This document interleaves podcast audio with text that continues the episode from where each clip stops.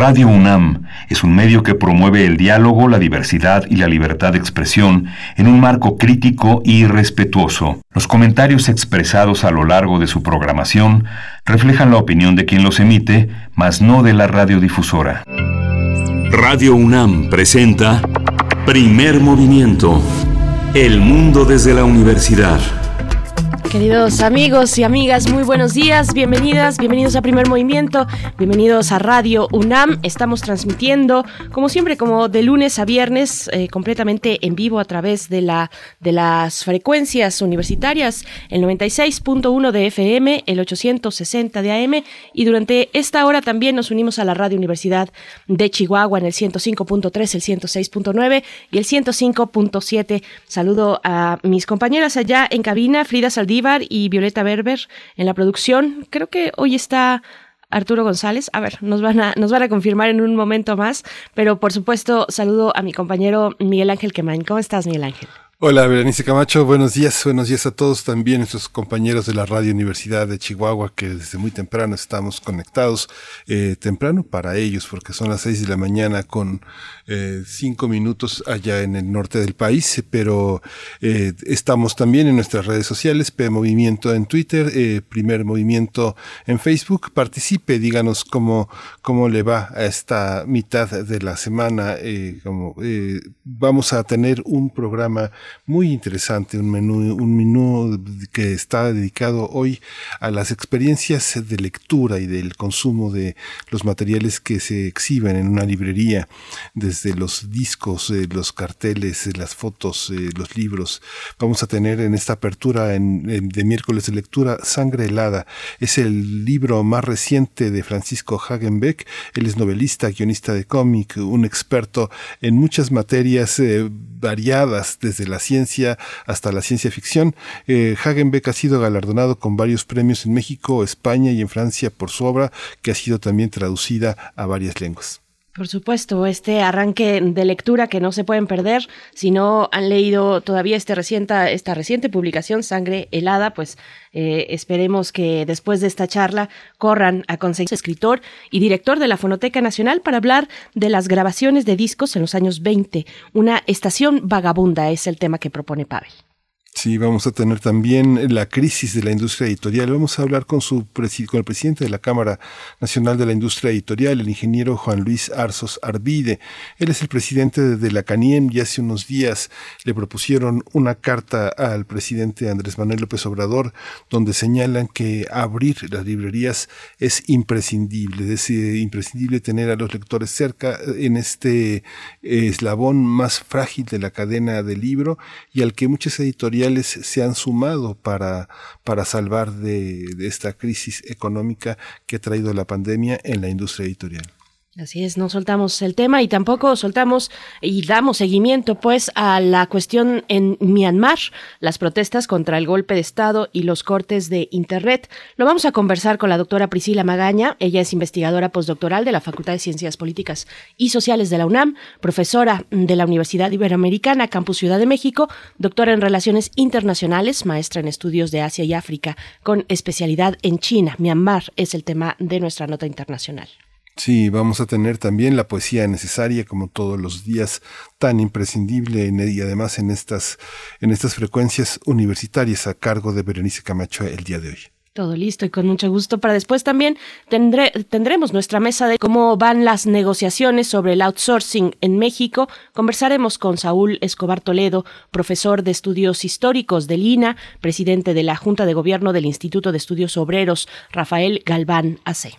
Sí, y vamos a tener al final del programa Química para Todos, a 100 años de la tabla periódica, el francio o la alquimia a la inversa, eh, con el doctor Plinio Sosa, académico de tiempo completo de la Facultad de Química, dedicado principalmente a la docencia y a la divulgación de la química. Pues ahí está, bienvenidos sus comentarios, por supuesto, como siempre, en nuestras redes sociales. Hoy vamos a dejar la cápsula de COVID para un poquito después, ya que haya clareado eh, el día, vamos directo con nuestro arranque de lectura Sangre helada con Hagenbeck.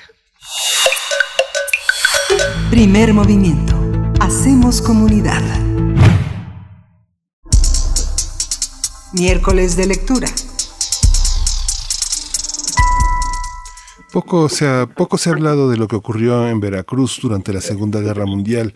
Por esta razón, el escritor Francisco Hagenbeck toma como base ese acontecimiento para escribir su nueva novela, Sangre helada. Hablamos, hablamos del campo de concentración alemán que fue instalado en esa entidad, que funcionó de 1942 a 1945 y mantuvo recluidos a sospechosos de ser nazis. Así como lo escucharon, bueno, pues Francisco Hagenbeck llevó este hecho a la ficción y le añadió un toque paranormal con base en la mitología prehispánica para convertirla en una novela de terror.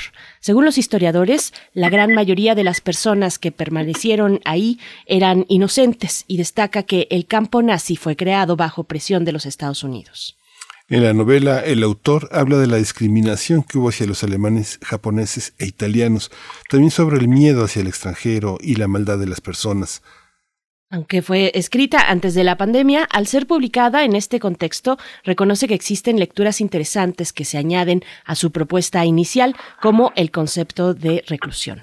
Vamos a conversar sobre este libro de Francisco Hagenbeck y hoy está ya en la línea muy temprano, porque también se va a ir muy temprano, novelista, guionista de cómic, ha sido galardonado ya con varios premios en México, España y Francia por su obra y el máximo galardón que tiene es la posibilidad y ese don que lo hace tan prolífico y tan fecundo como, como creador.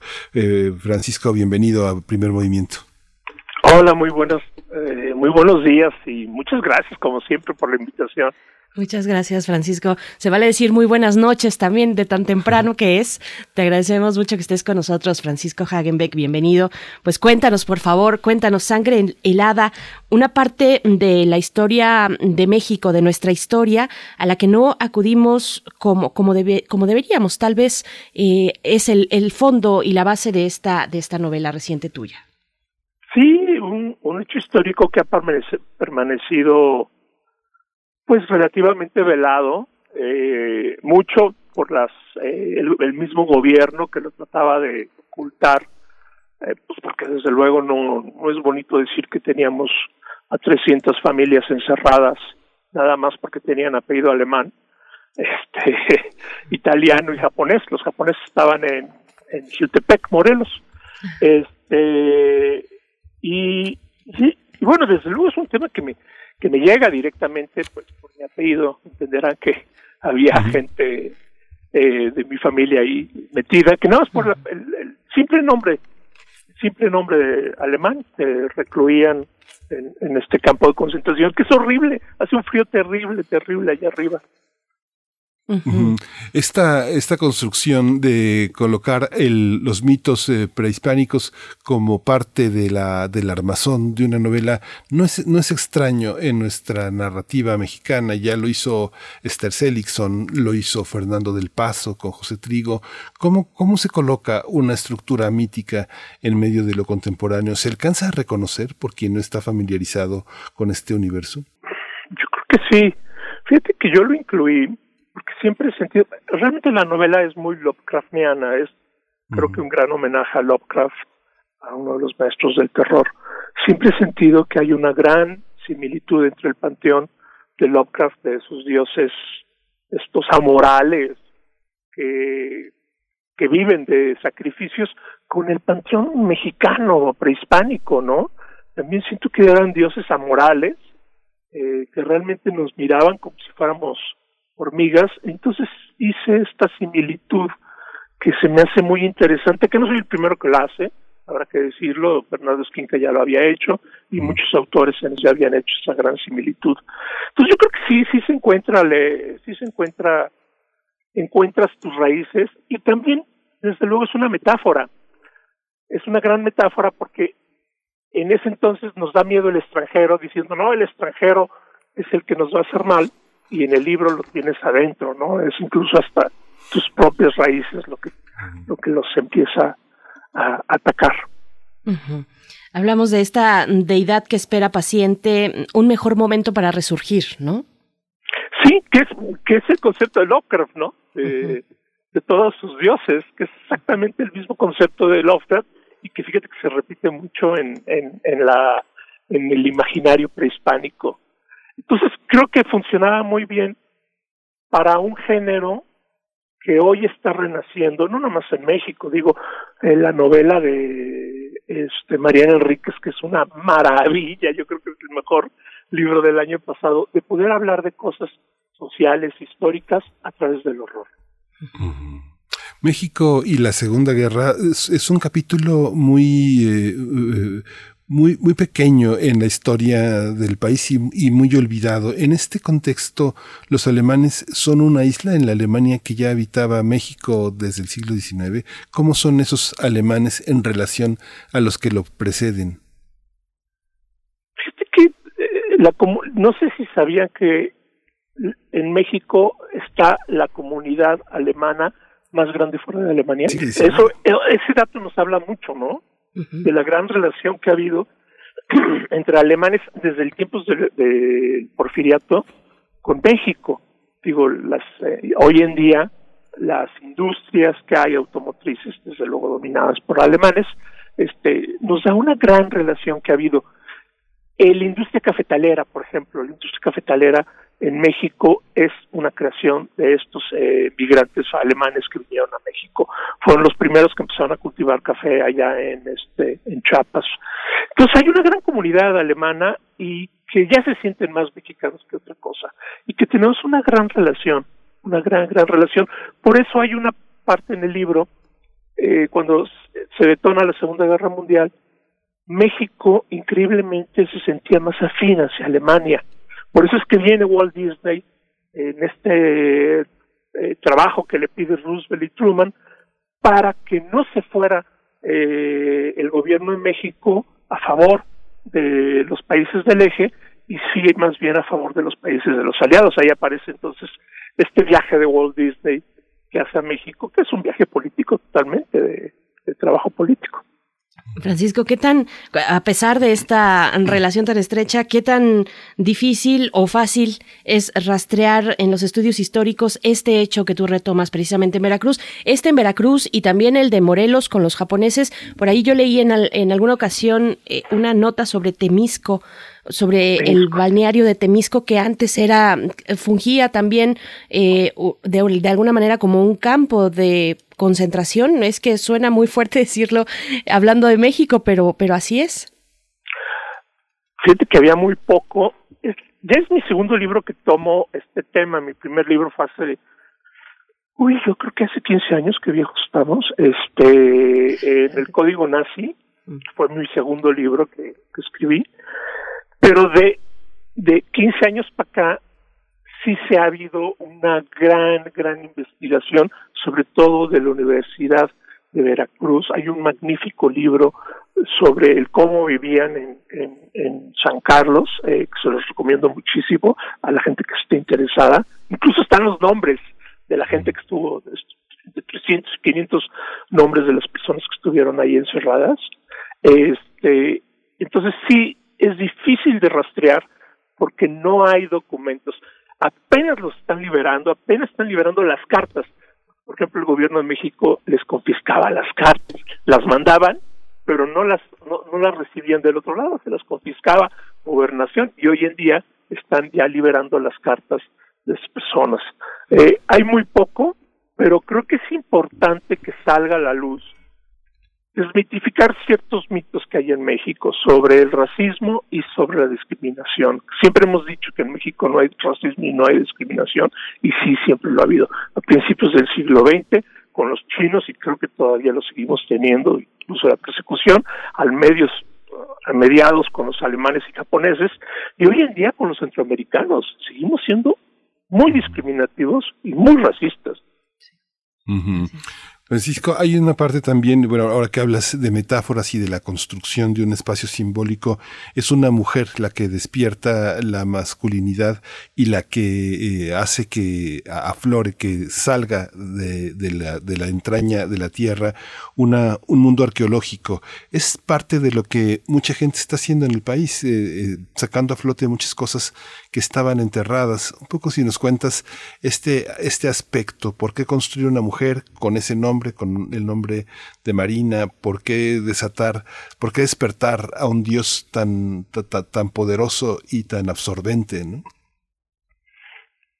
el personaje Marina Guerra también yo creo que es una metáfora de esta eh, exceso de, no sé si sea la palabra correcta, patriotismo, mm. o de, de, este, diciendo que, por ejemplo, que nos destruyeron los españoles y que si nunca nos hubieran atacado seríamos mejor país, porque no es cierto, no existe, no existían esos países, no, no existía incluso el país, eh, este amor hacia como si hubiera sido lo máximo eh, la cultura prehispánica, pues era antes, ¿no? Ahorita somos otra cosa nosotros. Entonces, eh, ese espíritu patriótico excesivo que no es desde ahorita, ¿eh? ya lo tenemos. Acuérdense que en 1930 y tantos eh, prohibieron la Navidad y prohibieron Santa Claus y en lugar de Santa Claus iba a venir Quetzalcoatl a dejar eh, los regalos. Desde ese entonces, que es casualmente en esa época, es un poco esa alegoría que también quise marcar, ¿no? De este pensamiento de pronto de patriotismo excesivo que no creo que sea tan bueno tampoco, ¿no? Somos otro país, un país hecho de migrantes, como pongo en la novela, este, y que yo creo que deberíamos estar más orgullosos de la mezcla de culturas que tenemos. Es un libro que se lee muy, muy ágil, está lleno de acción, de, de acción, eh, y, por ahí yo también leí para, para mi, mi, investigación que tiene una estructura muy parecida al guion para, para hacer una serie por ejemplo, ¿no? O sea, se le puede pensar perfectamente con una serie, el capítulo primero donde presentas al Dios, que es un capítulo maravilloso, eh, yo lo pensé, me voy adelantando, yo lo pensé como una eh, secuencia animada, por ejemplo, ¿no? Tal vez de sombras, en fin, ya aquí ya pueden empezar a surgir ideas, ojalá lo, lo, lo veamos también en serie, pero cuéntanos de, de, esta, de esta cuestión, por favor. Fíjate que eh, en ese entonces, cuando escribí la novela, estaba escribiendo guiones, eh, di el salto a, a, un, un, un, nuevo género literario del que pues, no sabía y con el que me peleaba con los directores, porque pues, tú como escritora, como, escritores de, de, literatura de ficción, usamos mucho la metáfora, ¿no? Entonces este, me regañaba, me decía, no, en los guiones no puedes usarla. Ojos de hielo no existen, son azules o verdes o de qué color son. estaba, estaba aprendiendo mucho. Creo que también es bueno ponerte retos. Este, y estaba aprendiendo a escribir guiones y dije, esta novela la voy a aplicar muchos de los conceptos de los eh, de la gente que hace ¿no? Como Goldman, como Harmon, este, y generalmente son tres, eh, son arcos de tres capítulos: la presentación, desarrollo y este solución del problema. Pues lo tienen muy, muy bien, muy bien estructurado los, los guionistas. Este, entonces trate de hacer lo mismo, fue una especie de experimento, creo que funciona muy bien. Eh, digo, no es tampoco nada nuevo, es la resolución en tres partes de una historia, creo que es de lo más viejo que hay, este, pero funciona muy bien para yo creo que para el género de terror o para un género de aventuras como el que este libro. Y este universo que construiste en Sangre Helada eh, está conectado con otros universos narrativos que tú consideres que eh, eh, se articulan con esta con esta imaginación. Pues al menos de mis libros sí, todos sí, tuyos, viven en un mundo, ¿no? sí. estoy seguro que tiempo después aparecerá Elvis Infante y se habrá enterado de, este monstruo y cosas así. Pero con otros mundos, pues, sobre todo, conecto con una nueva tendencia de escritores de terror que están escribiendo hoy en día de manera maravillosa. Escritores jóvenes, escritores que están apostándole a este género y que se me hace una maravilla. Estoy gozando muchísimo eh, esta nueva generación de escritores mexicanos que están tratando de decirnos cosas a través del horror. No nada más en México, eh, sino también estoy pensando, por ejemplo, en esta, en México-americanos como eh, Machado, que escribe cuentos de terror, o como esta Silvia García por el segundo apellido, de American Gothic, que están tratando de decir cosas sobre México a través del horror. ¿Ves eh, a quiénes estás leyendo tú en estos momentos? ¿A quién, a, quién, ¿A quién hay que seguirle la pista, sobre todo de nuevos escritores y escritoras? Este, pues a, a ver, ayúdame con el A ver, porque tenemos a los consagrados, eh, Esquinca, ¿no? Esquinca, no, pero por ejemplo, a nuestra compañera que estaba también con ustedes ahí en Luisa, el radio. Luisa, por supuesto, querida Luisa. Este, Luisa, eh, Viviana Camacho. Viviana Camacho. bueno, este compilado de Ciudad de México, ¿no? De cuentos de Ciudad de México tiene mucho... Sus cuentos, sus cuentos son magníficos. Esta, ay, se me fue el nombre, que ahorita está en el Funca de Jóvenes Creadores de, que trabaja también con ustedes en, en la radio. Y tiene cuentos de terror, que ella es medio gótica. Caray. Ahorita se, se me fue, yo estaba pensando en Raxi que sacó apenas... Bueno, claro, sí. ¿No? Pero bueno, ya también consagrada. No la, no, la, considero joven, pero perdón, sí, sí, no la considero joven. Exacto. Este, Gerardo Lima, por ejemplo, este, el escritor este de, ahorita me acuerdo de Paraíso Perdido de hasta mis huesos o algo así de solo mis huesos recordarán. Es muy temprano ahorita para Sí, es muy temprano, perdón, te puse en aprietos, Francisco. Pero, por ejemplo, pues sí, desde luego, eh, en Latinoamérica, este, Mariana Enríquez y esta, eh, no me sé el nombre, Machado, que estuvo nominada al Booker este año en Estados Unidos, que pues, es eh, hija de latinos. Es magnífico ese cuento, son magníficos cuentos y feministas, feministas como ellos solos, me encantaron. Machado se llama ella. Bueno, se apellida. Ya, ya tenemos la nota por acá. Sí. Y Federico, esta construcción también de del género del horror es algo que has ido afinando. El, el, horror es una, una enorme sombra en la literatura, en la literatura universal en general, en la latinoamericana y en la europea reciente. ¿Cómo se va construyendo un, un horror que en los últimos años también en la narrativa mexicana nos han acostumbrado a pensar que el horror es lo social, el horror es la corrupción, el horror es el otro, pero hay una construcción del horror que tenga un lugar en nuestra propia mente, el cuarto al fondo de la casa con la luz apagada, el ático. ¿Cómo es esta estructura? ¿Cómo se va descubriendo técnicamente, narrativamente? Yo creo que en México, como dices tú, en México estamos acostumbrados a un horror más real, terrible, y muchas veces temo decirlo que mayor, no sé si es la palabra correcta, el horror que tenemos que ver en las tumbas, este, eh, que van descubriendo, por ejemplo, de los desaparecidos, el horror de la corrupción, el horror de, de, las matanzas entre eh, los cárteles, pero yo creo que no nos gusta que nos lo digan de frente. Entonces, el género del horror sirve de poder hablar de estos horrores, de nuestra realidad que están ahí, pero un poquito desfasado, un poquito escondido, que siempre ha sido así, ¿no? Estoy pensando en los grandes en los grandes mitos del horror y siempre ha sido así. Por ejemplo, Frankenstein sin duda reflejaba el miedo a, la, a la nueva ciencia que estaba surgiendo en la época. Drácula es el horror al extranjero, el horror al extranjero que sufría esta eh, Inglaterra victoriana, eh, que le tenían miedo a, todo lo que fuera extranjero. Este, entonces creo que es, que es, que es eso, es irlo, no es irlo construyendo, van de la mano caminando. Eh, lo que pasa es que antes el horror lo veían como un subgénero mm, no viable, no de, de, mala calidad, yo creo, en este en este literario que teníamos unido al poder.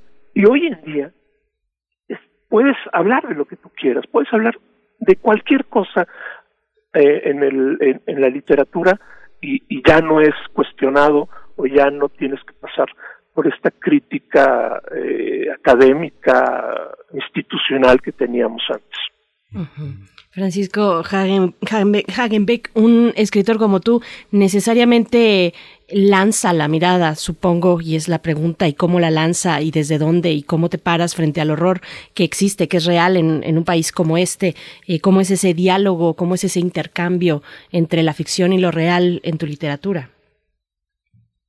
Bueno, de entrada tendré que decir que de la actualidad no la comprendo. Por eso yo creo que todos mis libros están escritos en el pasado. No, no, no sé si no la comprendo o no, no sé leerla. Eh, es muy caótica, no sé leerla. Yo creo que al menos yo no soy el escritor idóneo para relatar la, la realidad de hoy en día. Prefiero irme para atrás, aunque hable de los temas actuales, de los horrores actuales, pero prefiero irme hacia atrás, hacia el pasado para poder hablar de ellos. Este, pero estoy conforme porque soy un gran lector y hay grandes escritores que están retratando la realidad este, hoy en día, especialmente mujeres, y estoy muy contento de eso. Aunque en realidad la novela es una es la historia de una génesis, finalmente también lo que está debajo es el es el mito también un mito sobre una una extraña manera de maternidad, una maternidad que viene de lo virginal y que pues como pasa con, con, tanto con las mujeres como con las parejas que conciben juntas, no se sabe nunca lo que va a pasar, siempre se tiene miedo de que lo que resulte no resulte totalmente bien, a pesar de que amorosamente se concibe en la entraña más profunda, se habla con el producto, que como le dicen los médicos, a eso que se concibe en el interior de una mujer, pero eh, pasa lo mismo un poco en la novela, lo que, lo que Marina concibe es algo que no sabemos muy bien en qué derivará, ¿no? Así es. Eh, increíblemente, hablando de mujeres, increíblemente los personajes, aunque parece que hay, los personajes masculinos eh, abundan en la novela, son los personajes femeninos los que desatan los problemas, así como Marina Guerra es la que desata este esta secta, este culto a Shipitotec. También por el otro lado es una niña de 10 años, eh, descendientes de migrantes alemana, la que confronta a este Dios. Entonces el, el género femenino, como también dijiste, es un nacimiento de la tierra, un poco también como la madre tierra, que hay que pensar que son los, los dioses este, primarios, siempre fueron feministas. Es también una gran alegoría a eso, al, al feminismo un poco y al matriarcado que siempre se ha sentido en, en México y que se me hace maravilloso, se me hace fabuloso. Pues ahí está Sangre helada de Francisco Hagenbeck, que ustedes ya pueden encontrar en editorial Océano, que ya eh, salió de este horno editorial hace un par de meses atrás y que nosotros ya por fin nos dimos la oportunidad de conversar contigo, de mostrarlo con nuestra audiencia. Eh, Francisco, mm, ya para cerrar, pues qué viene para ti, a qué seguirle la pista, vamos o no a ver esta, e, esta publicación en versión eh, de serie de Netflix o a ver, a ver qué tal, qué tal no va este esperemos, camino. Esperemos que por ahí Guillermo el Toro la lea y la quiera hacer o Ah, no, yo, eh, y si no se hace pues no no importa, ¿no? Está muy padre. Voy a seguir en género de terror, este eso sí, y, y- y quiero seguir explorando distintos temas a través del terror. Pues vamos a tener los ojos puestos y, y darle seguimiento. Muchas gracias por esta No, charla, ustedes, ¿eh? eh, por, por despertarte a estas horas y compartir No con preocupes. nosotros. Sí. Muy buena buen suerte, día. buena suerte en tu Gracias. mañana. Francisco. Hagenbeck, que Sangre helada, publicada por Océano, que esa también en su versión eh, electrónica es un, un libro que, pues ahora sí que es para todo, para un, un gran público se encontrará identificado con todo lo que pasa en estas páginas que se leen de una manera muy, muy rápida, aunque sean de manera electrónica, aunque uno no tenga el libro físico, es algo que sí se disfruta mucho como, como me, me habías prometido, Berenice Camacho. Ahí está, pues sí, eh, a ver, a ver nuestros eh, radioescuchas qué opinan cuando tengan ya este ejemplar, pues eh, coméntenos qué les parece y qué les parece también la obra de Hagenbeck, pues ahí está en nuestras redes sociales, querido Miguel Ángel, vamos, ahora sí vamos con nuestro corte, nuestro corte sobre eh, información nacional, internacional del tema, pues el monotema COVID, vamos para allá. COVID-19. Ante la pandemia, sigamos informados. Radio UNAM. La Secretaría de Salud informó ayer que el número de decesos por la enfermedad de la COVID-19 aumentó a 168.432 lamentables fallecimientos. De acuerdo con el informe técnico que ofrecieron ayer las autoridades sanitarias, los casos estimados ya suman 2.142.274. En información internacional, la misión de expertos de la Organización Mundial de la Salud en China informó que no encontró pruebas contundentes sobre el origen de la pandemia de COVID-19. Peter Van Embarek, jefe de la delegación de la OMS, dijo que la hipótesis más probable es que es una transmisión del coronavirus de un animal a otro y después al humano. Sin embargo, los expertos señalaron que son necesarias investigaciones más específicas para, para identificar a esas especies animales. En la información relacionada con la UNAM, científicos de México, España y Nicaragua detectaron por primera vez con luz óptica el movimiento de dos diferentes tipos de nubes de gas en la galaxia NGC 7469. En este proyecto participan especialistas de los institutos de astronomía en radioastronomía y astrofísica, ambas de la UNAM, así como de la Universidad de Guanajuato. De acuerdo con Ana Lia Longinotti, experta en el Instituto de Astronomía, destacó que el hallazgo es un avance para saber cómo influyen los agujeros negros supermasivos en la evolución de estos objetos celestes, uno de los grandes problemas de la astrofísica.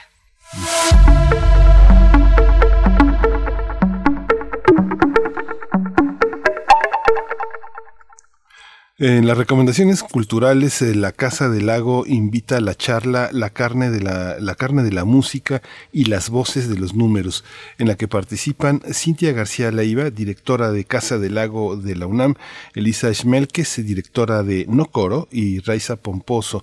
Ella es coordinadora de la cátedra Gloria Contreras en danza. Esta charla consta de dos partes, una explicativa y otra para apreciar el resultado. La primera será, eh, la primera parte será transmitida el día de hoy a las 5 de la tarde y la segunda parte mañana jueves a las 8 de la noche a través del foro 2 virtual y el canal de YouTube de Casa del Lago. Así es que bueno, está hecha la invitación, no se lo pierdan. Un abrazo, por supuesto, a nuestra querida Cintia García Leiva, la directora de Casa del Lago, que también tiene eh, un programa, un espacio aquí en Radio UNAM islas resonantes que no se pueden perder. Así es que bueno, está hecha la invitación.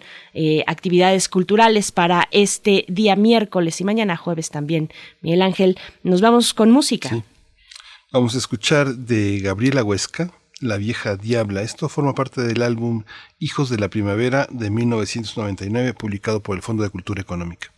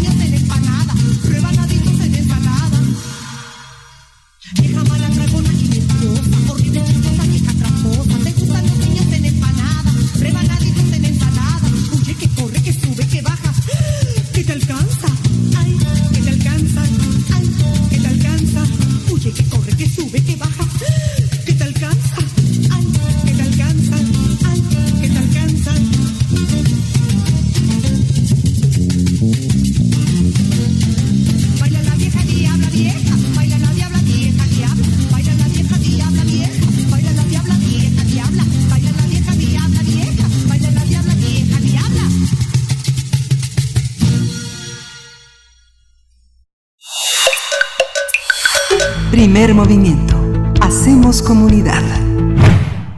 Estamos ya de vuelta después de este pequeño corte musical, querido Miguel Ángel. Pues aquí seguimos en unos momentos más. Vamos a estar conversando con Pavel Granados, como cada miércoles. No se crean que no. Eh, estamos aquí esperando las fonografías de bolsillo para hablar de las grabaciones de discos en los años 20, una estación vagabunda. Pero antes de eso, eh, bueno, por supuesto, agradecerle sus comentarios sobre la charla que acabamos de tener con Francisco Hagenbeck. Eh, publicación Sangre Helada, recientemente eh, salida de la editorial Océano. Y nos dice Mayra Elizondo, dice, bueno, en estas recomendaciones que nos hacía eh, Francisco Hagenbeck, dice Mayra Elizondo, ¿será esta la escritora de quien hablan, Carmen María Machado? Y nos pone aquí la portada del, del libro Su cuerpo y otras fiestas, publicado por Anagrama. Eh, así es que sí, sí es ella. Así es que muchas gracias, querida Mayra Elizondo, por esta recomendación y pues bueno, por las que ustedes quieran ir sumando, aquí las vamos compartiendo entre todos y todas, Mil Ángel.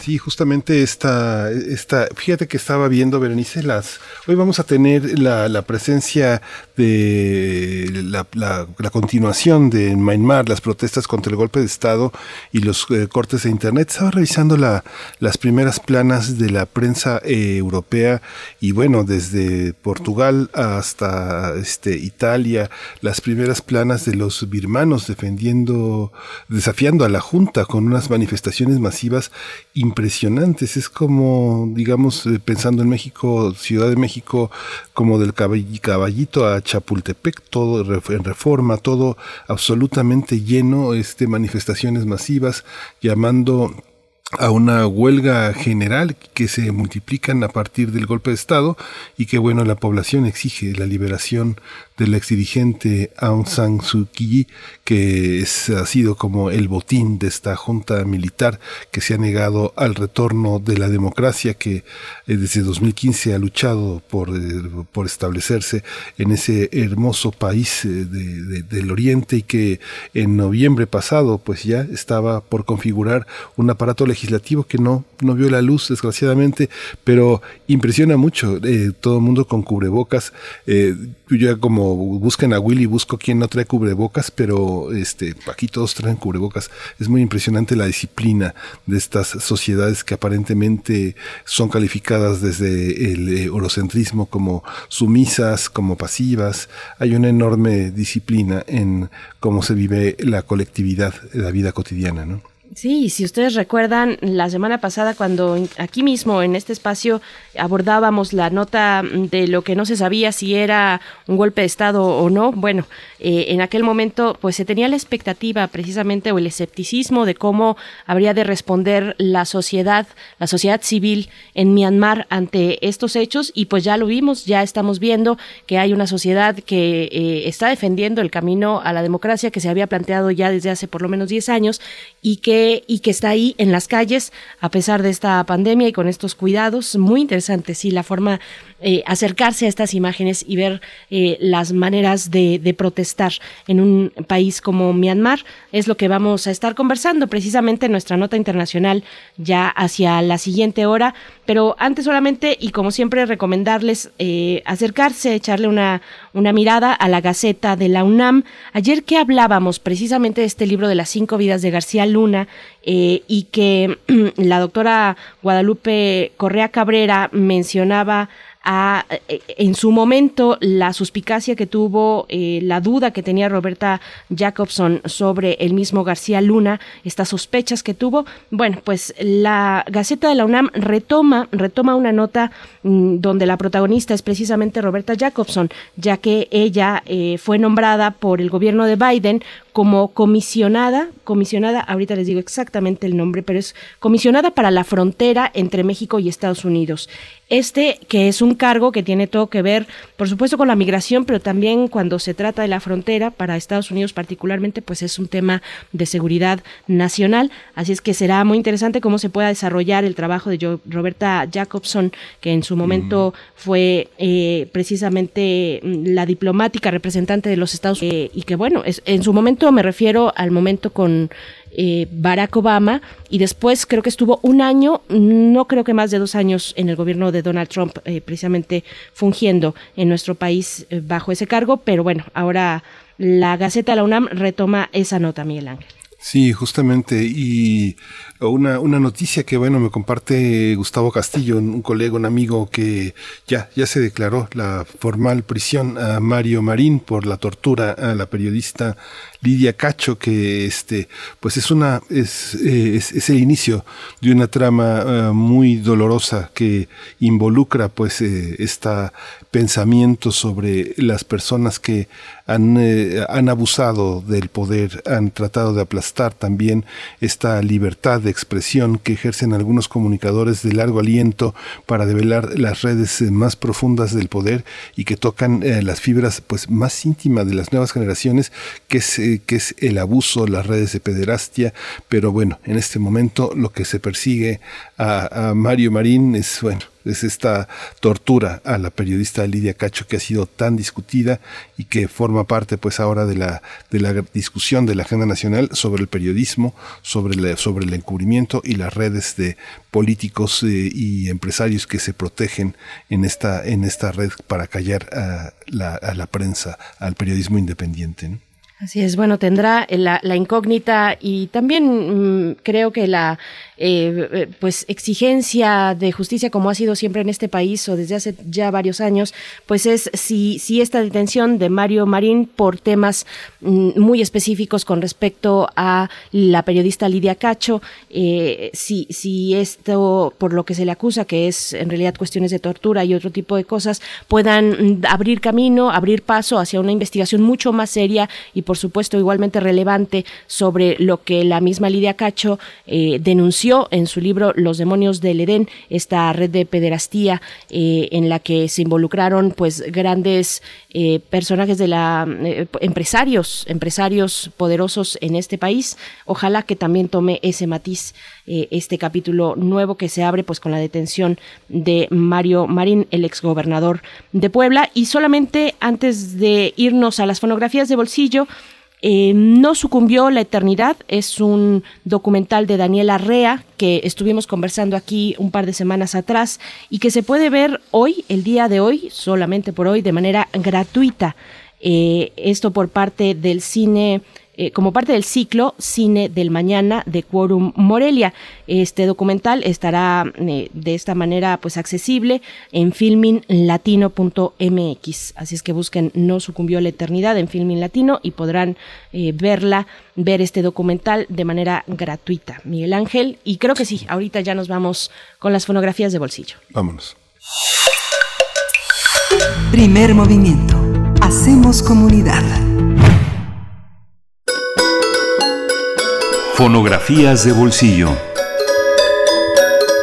Querido Pavel, ¿cómo estás esta mañana de miércoles? Te saludamos, te damos la bienvenida. Pavel Granados, escritor y director de la Fonoteca Nacional. Buenos días. Buenos días, Bere, Miguel Ángel, pues, con mucho gusto de saludarlos como siempre. Gracias, igualmente. Cuéntanos, por favor, una estación vagabunda, grabaciones de discos en los años 20. Sí, bueno, todo esto es por una pequeña historia que me enteré. Saben, es que como que hemos estado en la Fonoteca Nacional pues, a lo largo de, eh, pues como conversaciones, eh, eh, gente que de pronto llega a la fonoteca, compañeros investigadores, como que nos hemos, eh, compañeros técnicos, ingenieros, nos hemos de pronto como planteado algunas preguntas y poco a poco van llegando, hagan de cuenta como cuando el mar devuelve algunos restos de embarcaciones hundidas, así eh, eh, poco a poco se nos han devuelto algunos misterios en torno a la grabación sonora o a la historia de la grabación.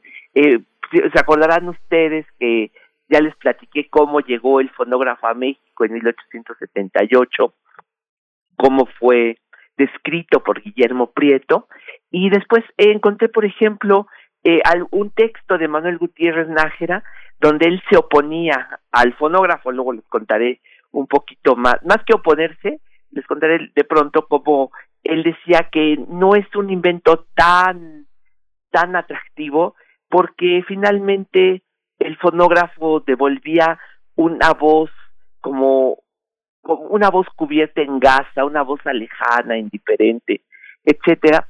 Y hace unos días un compañero de la fonoteca, Fernando Eslava, me enseñó una nota periodística que resuelve un enigma que yo siempre, eh, ah, bueno, yo un, misterio que yo siempre había tenido, una duda, porque hace muchos años un maestro de la UAM me había dicho que existían grabaciones de la voz de Ángela Peralta y me entero gracias a un recorte periodístico que mi compañero Fernando Eslava me dio donde se demuestra que sí efectivamente los fabricantes de fonógrafos fueron a la casa de Ángela Peralta y grabaron con ella muestras de su voz, o sea que es cierto que Ángela Peralta grabó, pero ¿dónde están esas grabaciones, esos cilindros fonográficos?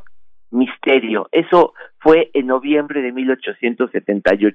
Y de ahí para acá, pues misterios y misterios y misterios, porque efectivamente el fonógrafo se siguió usando aquí en México, eh, lo cual es decir que eran cilindros fonográficos, pero hasta hoy no tenemos tecnología para rescatar el sonido de los fonógrafos. En México puede, podemos usar un fonógrafo antiguo, pero como son eh, aparatos mecánicos, no hay manera de grabarlos. O sea, se graban una cosa verdaderamente pues eh, fea porque no hay este un aparato eléctrico para sacar el sonido de los de los cilindros sonográficos más para acá pues hacia 1905 4 empezaron a llegar las marcas de, de industria ya propiamente discográfica ya no cilindros sino discos.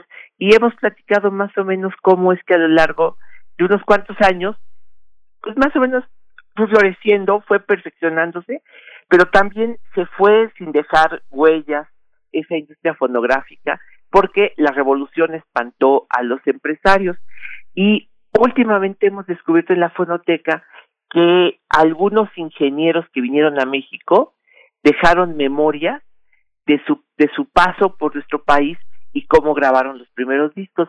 Ahora sabemos que iban a los hoteles, eh, algunas veces en iglesias, por ejemplo, pero fundamentalmente en hoteles aquí de la ciudad, eh, y alquilaban algún salón, digamos, alguna, eh, eh, pues alguno de esos salones que tenían los hoteles, eh, y ahí se ponían a grabar discos. Realmente, pues no eran tan, todavía tan estilizados, tan, todavía no se hacían, pues, eh, estudios de grabación, sino que ahí acondicionaban un cuarto y ahí iban invitando, citando a los artistas que contrataban. Claro, eran lugares donde cabían pues orquestas y así, ¿no? Hace unos un par de meses, pues eh, tuvimos la suerte de platicar con un investigador de Estados Unidos de la Biblioteca Municipal de Nueva York, eh, que se llama Eric Silverberg, Silverberg nos pusimos a platicar algunos aspectos porque él estaba investigando el paso de Tito Guizar por la industria fonográfica y nos dio una información muy interesante platicando con él.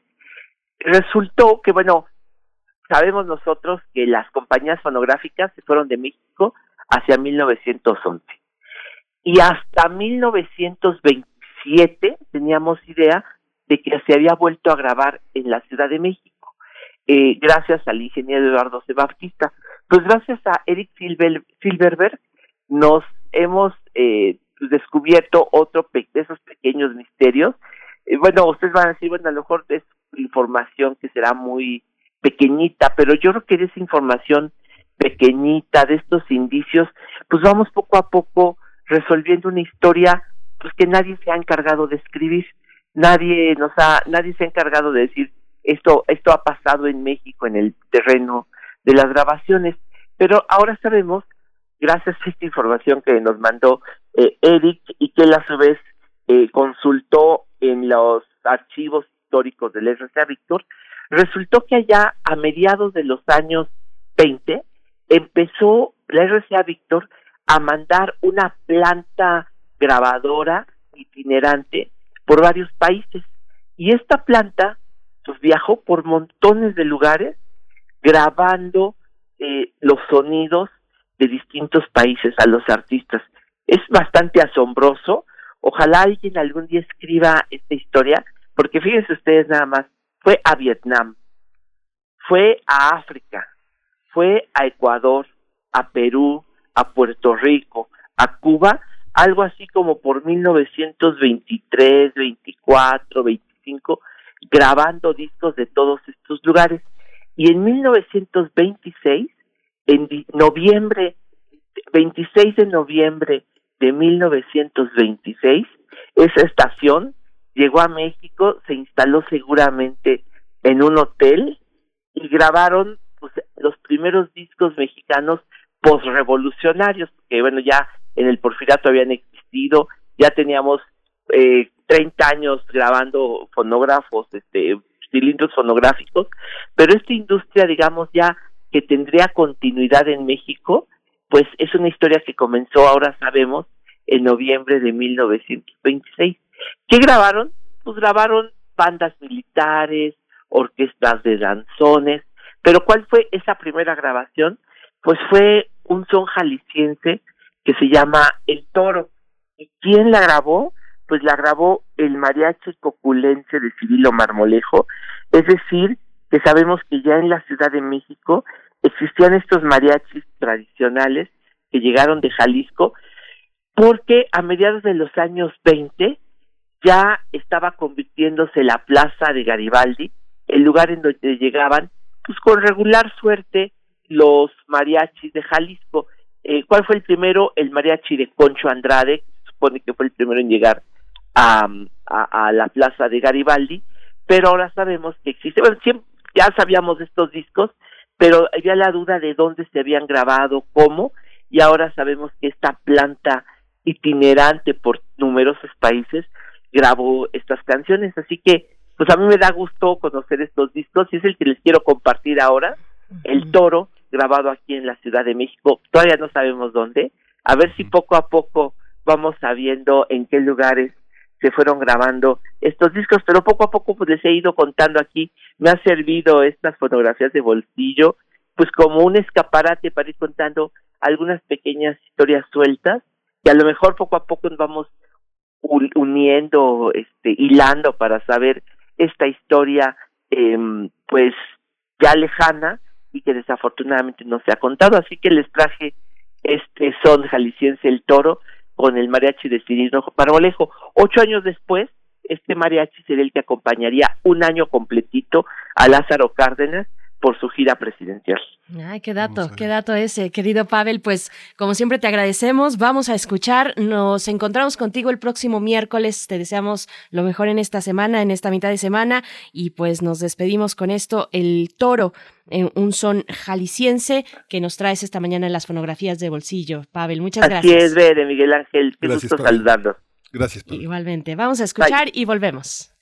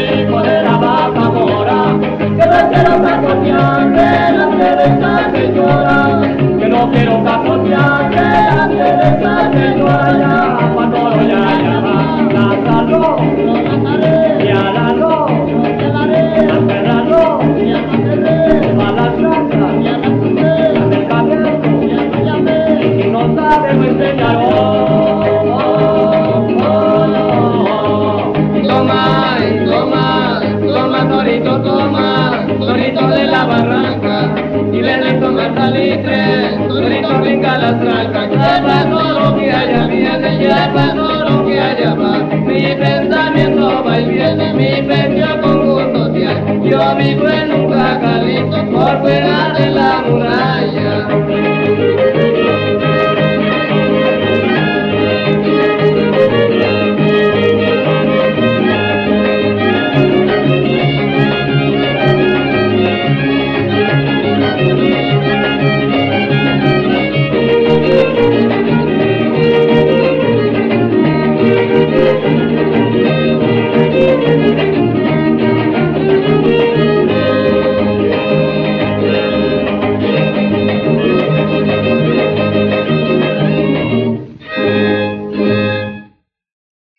Bien, pues eh, con esto nos despedimos. El toro.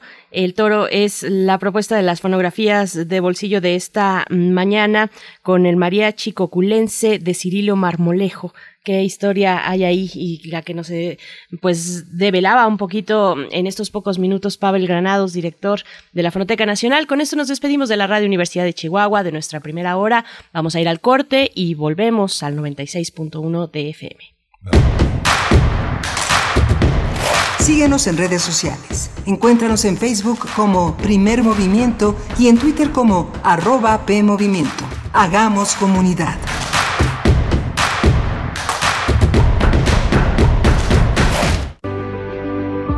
¿En dónde estaríamos sin ellos? Por las marcas en su rostro, huellas en su corazón y lejos de su familia. Nos toca luchar por ellos. De aplausos no se comen.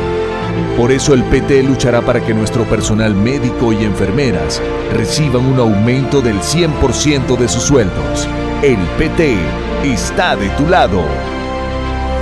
En México, el sol sale para todos. Defendiendo a las mujeres y los derechos de todos los géneros y preferencias. Con propuestas para acabar con las agresiones y los feminicidios reconociendo el derecho al matrimonio entre personas del mismo sexo. Haciendo leyes para que no puedan ser candidatos aquellos que hayan agredido, acosado o violado a una mujer. Trabajando por la integridad de las mujeres y el respeto a la diversidad, hacemos nuestro país más justo y seguro, donde el sol sale para todos. PRD. Participar es una característica de los mexiquenses. Contribuir con la democracia ya es una constante en nuestra entidad. Ser parte de una ciudadanía responsable e informada ya es costumbre. El próximo 6 de junio de 2021 en el Estado de México, elegiremos diputaciones locales e integrantes de los ayuntamientos. Infórmate, ya sabes qué hacer. IEM, Instituto Electoral del Estado de México. Silva Vicarro compró toda esta plantación de algodón. Es joven y rico. Por eso la voy a quemar. Quiero que se largue él y su maquinaria moderna. Radiodrama 27 vagones de algodón. Adaptación de la obra de Tennessee Williams. Sábado 13 de febrero a las 20 horas por Radio UNAM.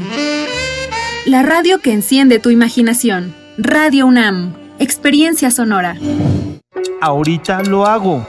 Ahorita me ocupo. Ahora voy al módulo del INE. No dejes al último lo que puedes hacer ahora. Para votar en las elecciones más grandes de la historia, tienes que tener tu INE actualizada. Tramítala o actualízala. El último día es el 10 de febrero de 2021. Haz tu cita en INE.mx o en INETEL 804-33-2000. Te vamos a cuidar. En 2021, el voto sale y vale. Contamos todas, contamos todos. INE. En 2018 ofrecimos transformar la basura en energía permiso laboral para asistir a reuniones escolares, impartir educación contra el bullying y que las empresas permitan el trabajo en casa. Todas estas propuestas ya son ley. En el Partido Verde estamos trabajando en nuevas propuestas para superar la crisis económica y de salud, para detener la violencia contra las mujeres y para vivir con más seguridad. Juntos podemos cambiar nuestra realidad. Partido Verde. Hemos estado en semáforo rojo casi todo el año. Y aunque sabemos que ha sido un año lleno de problemas y retos, es momento de seguir adelante. En RSP nos identificamos con las mexicanas y los mexicanos que siempre tienen el semáforo verde para ingeniárselas y salir adelante. Nosotros somos una red ciudadana progresista que como a ti, nada nos detendrá para llevar a México adelante. RSP, súmate a la red progresista y vamos juntos adelante. Entra a redes Entra en los archivos sonoros olvidados, extraños, ocultos o poco conocidos que reviven a través de Gabinete de Curiosidades, un espacio de sombras sónicas del tiempo, con Frida Rebontulet y sus almas hercianas. Todos los domingos a las 14.30 horas, Radio UNAM, Experiencia Sonora. Alrededor de un tema siempre habrá muchas cosas que decir. Quizá haya tantos puntos de vista como personas en el mundo. Únete a la revista de la universidad donde convergen las ideas. Jueves a las 16 horas, después del corte informativo. Disentir para comprender. Radio UNAM, Experiencia Sonora.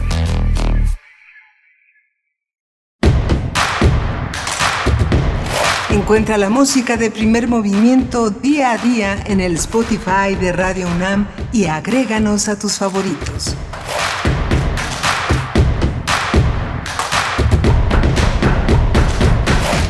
Hola, buenos días. Ya regresamos aquí a la segunda hora de primer movimiento para darle la bienvenida a la radio universitaria, a la radio Nicolaita, que nos escuchamos diariamente de 8 a 9 de la mañana aquí en, la, estas, en las frecuencias universitarias que nos unifican a Morelia, Michoacán, este gran estado donde se escucha, se aprecia, se valora, forma parte del patrimonio eh, sonoro, eh, la radio universitaria, la radio Nicolaita está Frida Saldívar en la producción ejecutiva esta mañana, Violeta Berber en la asistencia de producción, yendo diariamente a trabajar a las instalaciones de Adolfo Prieto 133, Socorro Montes en los controles técnicos y bueno, Berenice Camacho, como siempre, del otro lado del micrófono. Berenice, buenos días. Querido Miguel Ángel, muy buenos días, ¿cómo estás? ¿Cómo, cómo vas en esta primera hora? Ya entrando a la segunda, eh, con este saludo a la radio Nicolaita. También saludamos, bueno, a todos los que nos están escuchando desde muy temprano, los que se suman desde cualquier portal, desde cualquier plataforma digital también en www.radio.unam.mx. En este miércoles, mitad de semana, 10 de febrero, 8 con 6 minutos, vamos a tener en unos momentos más nuestra nota nacional, la crisis de la industria editorial. Vamos a estar conversando con el ingeniero Juan Luis Arzos Arvide, él es presidente de la CANIEM, la Cámara Nacional de la Industria Editorial Mexicana. Recientemente la CANIEM le envió una carta al presidente de la República, Andrés Manuel López Obrador, precisamente, eh, bueno, nos contará los detalles, eh, por supuesto, las motivaciones que son más que obvias, pero que están ahí para decir nosotros también somos parte de eh, la de las actividades necesarias de, de necesaria reapertura en estos momentos. Así es que bueno, vamos a estar conversando en unos momentos más, Miguel Ángel. Sí, la industria editorial pues es uno de los, eh, uno de los motores eh, fundamentales. Lo vimos desde esta feria uh, del libro de Guadalajara que fue interrumpida por la pandemia, pero que continuó de una manera eh, incontenible, con, dando, dando pie a varios aspectos de la industria editorial que nos atañen fundamentalmente. Y bueno, después de esta entrevista que vamos a tener con el ingeniero Juan Luis Arzo Arvide. Vamos a tener la nota internacional con el tema de Myanmar, las protestas contra el golpe de Estado y los cortes de Internet. La semana pasada, eh, nuestros este, Luis eh, Luis Guacuja comentaba que era que había poco a poco un, un clima lentamente en las calles dándose cuenta de lo que había pasado, pero hoy ya están todo el mundo en las calles pidiendo el regreso de la democracia. Lo vamos a tocar con la doctora Priscila Magaña, ella es investigadora de la Facultad de Ciencias Políticas y Sociales de la UNAM y profesora en la Universidad Iberoamericana en el campus Ciudad de México. Así es, Miguel Ángel, pues vámonos ya con nuestra nota nacional para hablar de la industria editorial en México. Primer movimiento Hacemos comunidad. Nota Nacional. La Cámara Nacional de la Industria Editorial Mexicana publicó una carta dirigida al presidente López Obrador donde pide que se considere a las librerías y la industria editorial como una actividad esencial y es que de acuerdo con datos de la CANIEM durante los primeros meses de la pandemia en México las ventas de libros cayeron en más del 80%. Hay que señalar que a mediados de agosto del año pasado, en el diario oficial se publicó que las librerías serían consideradas esenciales, pero solo hasta el 31 de diciembre de 2020. Sí, justamente ahora en semáforo rojo las autoridades de la Ciudad de México decidieron permitir la apertura de librerías al aire libre. Además, algunos locales podrán vender ejemplares con la apertura de plazas y centros comerciales. Los datos señalan que alrededor de 7.000 personas dependen directamente de la industria editorial y las librerías, las cuales mantienen a flote la cadena de producción del libro. Sí, vamos a conversar sobre la situación de las librerías en México ante la contingencia por la pandemia y hoy nos acompaña el ingeniero Juan Luis Arzos Arvide, presidente eh, de la CANIEM. Muchas gracias, ingeniero, por darse el tiempo de conversar con nosotros sobre este tema tan, tan importante. Buenos días. Hola, bueno, muy buenos días. muchísimas gracias por su espacio. A ti y a todo tu auditorio. Gracias, ingeniero eh, Juan Luis Arzos. Bienvenido. Pues bueno, le pediríamos primero un repaso muy breve de lo que ha significado para la industria del libro en México este momento de pandemia. Pues ya lo comentaban ustedes muy acertadamente. Este, el año pasado, eh, con el cierre de librerías, la industria cayó hasta niveles de, comparando contra semana similar en 2019 del 80%, luego estuvo alrededor de 50, 60 otras semanas y ahí se fue manteniendo con una, pues una pérdida enorme, sin que la parte del libro electrónico o descargas de, pudiera, compensar este mercado. El primero de agosto, el 3 de agosto, perdón, del año pasado, eh, salió en el diario oficial de la Federación que la industria editorial que incluye la librería se consideraba como una industria esencial, sí, lo cual permitió volver a reabrir las librerías, se volvieron a trabajar las editoriales, y tuvimos algún repunte muy ya estábamos en cifras similares a 2019 alrededor de la semana 50 51 eh, sin embargo esa disposición en el diario oficial tenía fecha de caducidad que, nunca nunca entendimos por qué una disposición del diario oficial tiene fecha de caducidad cuando habla de este tema y al, al ponerse el semáforo rojo otra vez en la Ciudad de México pues el cierre de librerías fue importantísimo. Total, ¿no? En México hay 1.590 librerías solamente, eh, no, en la ciudad, en el país. En el país. librerías, de las cuales el 40% están entre la Ciudad de México y el Estado de México. Entonces estamos hablando del cierre total de una tercera parte, más allá de aquellos estados que también tienen semáforo rojo. Lo que pedimos es que se vuelva a, a, a tener la calidad este en el diario oficial de federación para, para todo para todo para todo el territorio nacional no esencialidad le digo yo. Sí. Es que justamente el eh, colocar por parte de todo el gobierno todo en línea se se hizo a un lado todas las actividades esenciales que están en materia de, material impreso y toda también toda esta información inconstante sobre la contaminación a través de las superficies, la sanitización, el elogio de libros, eh, se ha convertido en un tema complejo. Hasta ahora, ¿dónde estamos, ingeniero? ¿Cómo, cómo está esa, esa parte? ¿La atención a mostrador es lo importante? ¿Es, eh, ¿Es una manera de tenerla abierta siempre? Ha funcionado, la atención ha funcionador con muchísimas limitaciones.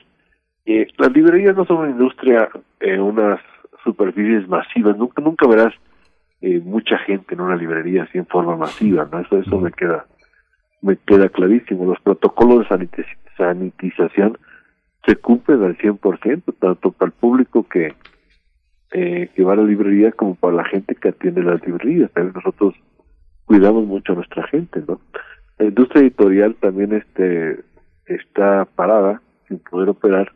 Sin embargo, en algunas ciudades de la República sigue existiendo las librerías, los que tienen semáforo naranja, amarillo, verde, pero sin que les podamos surtir, porque estamos nosotros en semáforo rojo y el 90% de de la del, de la industria se encuentra en la Ciudad de México, lo cual complica un poco el surtir las, las librerías del interior de la República. En este momento estamos con las con las librerías este, en centros comerciales y tiendas departamentales funcionando de acuerdo a las, nuevas regulaciones. Arrancaron ayer, de martes a sábado, me parece, hasta las 5 de la tarde, una cosa así. Y este, algunas librerías que son que están en forma independiente están trabajando bajo el esquema de mostrador, como, se- como se hacía antes, ¿no? Que había un mostrador, lo cual limita mucho el acceso a la librería, limita mucho el acceso a los libros. Y como he comentado muchas veces, los libros durante esta pandemia a la mayoría de la población nos ha acompañado, o nos han acompañado, perdón. Y ha sido un gran, un gran compañero, un gran consejero, un gran amigo durante la pandemia. Y entonces lo que pedimos es que, al igual que las farmacias, que las tiendas de alimentos, que también coincide que tienen casa cero en el IVA, se abran las librerías. La librería es el canal, es donde entra el flujo de efectivo para toda la cadena. La caja regi- registradora de la librería es la entrada de flujo para toda la cadena. Desde, la, desde el papel hasta la industria editorial y obviamente las librerías. En este sentido también los festivales, las ferias del libro son un momento muy importante para precisamente incentivar a la industria. ¿Cómo, cómo ha sido este impacto? ¿Qué, qué nos puede comentar, ingeniero? Pues las ferias sí son muy muy masivas, y van este eh, me imagino ustedes han ido a la fila y sí en las tardes en la fila no se puede ni caminar por la cantidad de gente que asiste a las ferias, por el gusto que tiene la gente voy a ver las novedades, a conocer a los a, a los escritores, a asistir a presentaciones. Esas sí han estado prohibidas en su totalidad y hemos pasado a un modelo virtual que tiene sus ah, deja cosas buenas también en el camino, ¿no? Creo que la FIL del año pasado, que fue virtual y que estuvo muy, muy, muy, muy bien realizada, al igual que la de Hidalgo, Zacatecas, que fueron virtuales también, este, pues tuvo asistencia de gente de todo el mundo. De todo el mundo, de ese, había un registro de gente de todo el mundo asistiendo a la FIL. A la FIL Guadalajara. Así es. Sí, la FIL Guadalajara, perdón. Sí, aunque las librerías no, no suelen estar llenas, eh, no sé, eh, incluso personas como, como nosotros que somos periodistas, eh, solemos descubrir, descubrir muchas cosas en el propio terreno y uno se da cuenta con los propios est- estudiantes que cada vez se acostumbran más a, romper este, esta solemnidad del, del libro que se debe de leer por el libro que les gusta leer. Y, y la librería es el territorio de descubrimiento, cada vez más librerías con espacios donde se puede uno por lo menos recargar en algún lugar cómodo O y ojear, un café. ¿no? Yo tengo una, una, yo comento que tú cuando compras un libro en internet o en algún centro, en alguna plataforma, vas y compras lo que buscas. Y exactamente lo que buscas, y lo encuentras y te llega a tu casa. Cuando vas a una librería, compras lo que no estabas buscando. Claro, en, inter- en Internet, si acaso, bueno, si uno tiene una idea fija, bueno, quiero buscar libros de botánica, bueno, pues ya te metes al índice y, y empiezas a explorar, pero a diferencia, pues, de la librería física, del espacio físico, donde, como dice Miguel Ángel Quemain, es el lugar del descubrimiento, donde vas a salir em, con seguridad con un libro que no esperabas, con algo que te sorprendió, ese es el efecto, el efecto de la sorpresa, precisamente con Claro. el libro físico y este espacio de la librería. ¿Qué, qué ha significado eh, en estos momentos, eh, digamos, cómo se ha subsanado un poco en la parte del libro electrónico para, eh, pues, subsanar, decía, eh, el embate de la, de la pandemia? Cuando arrancó la pandemia, nosotros como Cámara teníamos registrado su conocimiento de 18 diferentes plataformas, ya sea de librerías o editoriales, que daban servicio al público para poder comprar libros de esta manera. Al final, o sea, al finales del año pasado, de alguna manera teníamos 80, 80 y tantos sitios registrados. Sin embargo, las ventas, este, por este, por este método, solo significaron en 2019 el 2% de las ventas y en 2020 calculamos que llegó al 5% de las ventas. Así es importante, pero no es este determinante para para continuar con el negocio, ¿no? Para para sí, para para solventar las ventas que no se han hecho en, papel. Es interesante observar eh, el, el, proceso de la Cámara de la Industria Editorial Mexicana porque, bueno, sinceramente yo veo con mucha simpatía lo que, lo que está pasando porque la Cámara ha permitido acoger eh, a, muchos sectores independientes. Yo creo que como, yo creo que como nunca antes se, se, han acercado a la Cámara y la Cámara ha permitido esa cercanía de sectores muy, muy desprotegidos, que no son los grandes empresarios, que son, eh, pero que son imprescindibles en el concierto nacional. ¿Cómo percibe usted esa cercanía, quiénes son, qué editoriales siente usted que, que peligran más, ¿Cómo, cómo está el panorama. Pues definitivamente peligran más las editoriales pequeñas que no tienen grandes capitales atrás de ellas, que están formadas por cuatro o cinco gentes donde el dueño es el, el editor, el corrector, muchas veces el dibujante. Esas son las, las que más están sufriendo esta esta pandemia porque si no tienen manera de este de tener un canal de venta.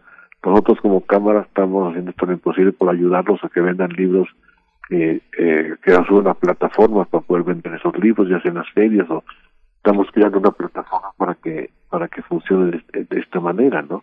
Y todo el mundo se pueda colgar en alguna plataforma y, poner sus novedades y sus fondos ahí en venta.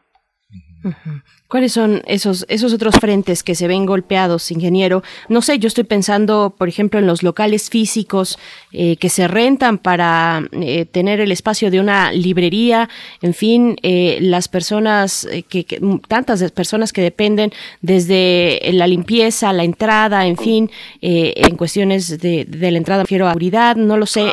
¿Cuáles son esos perfiles y esos espacios más golpeados, los primeros que han sido golpeados por esta pandemia? Por las, llamadas librerías de barrio. Son aquellas librerías que están eh, cerca de tu casa y que este, en la que acudes y pues más que nada son tus amigos, te recomiendan libros, te hablan y te dicen ya llegó el libro que estaba buscando.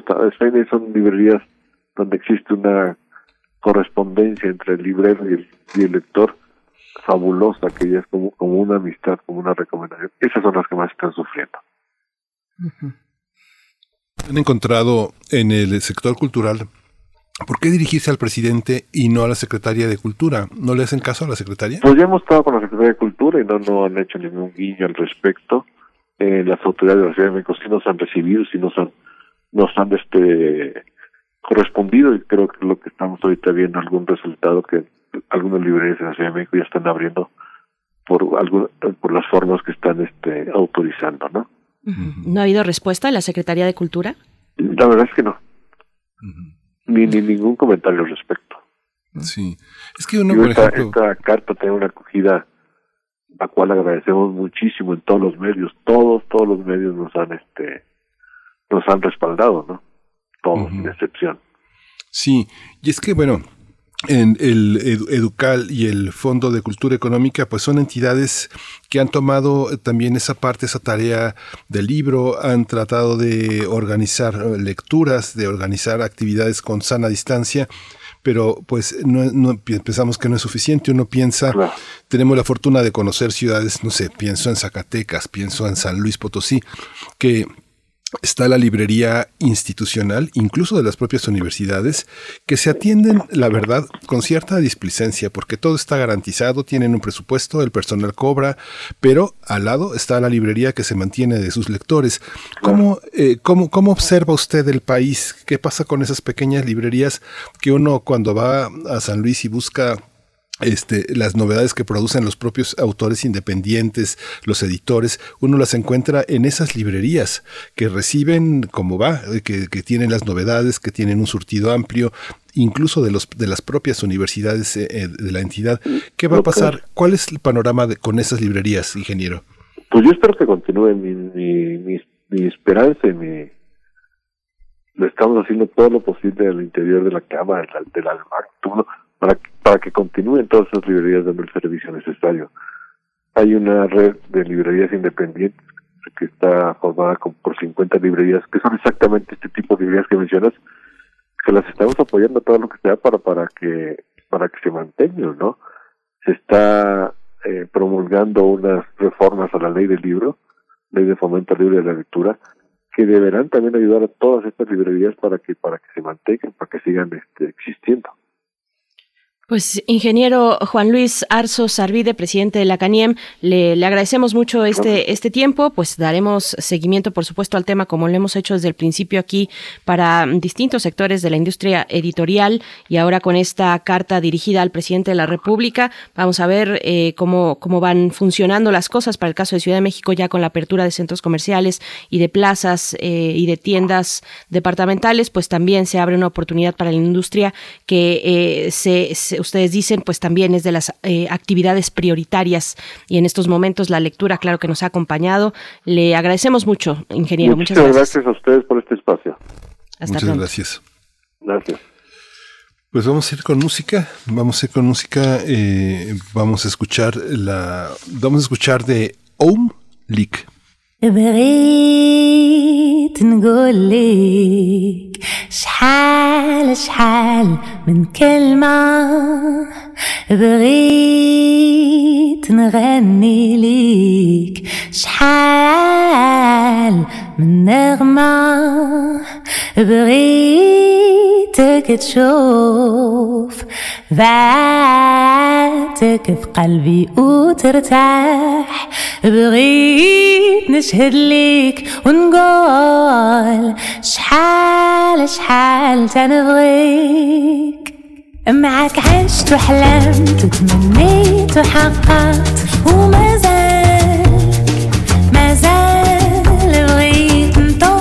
نشوف معاك بلدان وبحور وعراسي وجبال.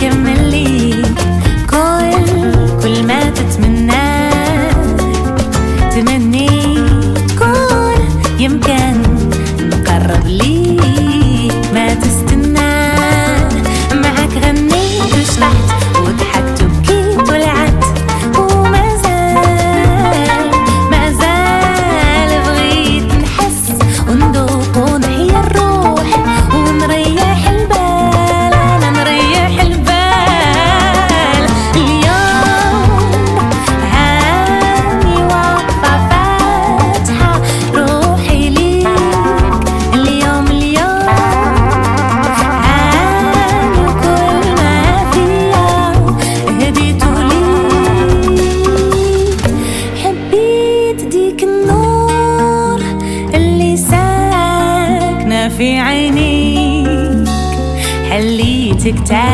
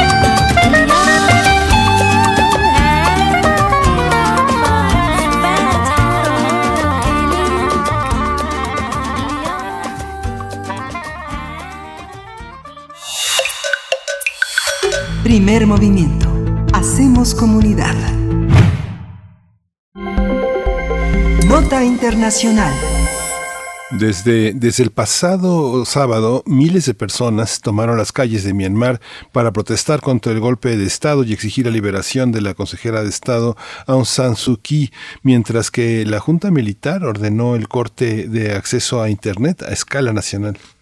Se cuentan por miles las personas que han salido en los últimos días también en las calles de Rangún, antigua capital y ciudad más poblada del país, para manifestar su rechazo contra la nueva junta militar encabezada por el jefe de las Fuerzas Armadas, el general Mi Aung Liang.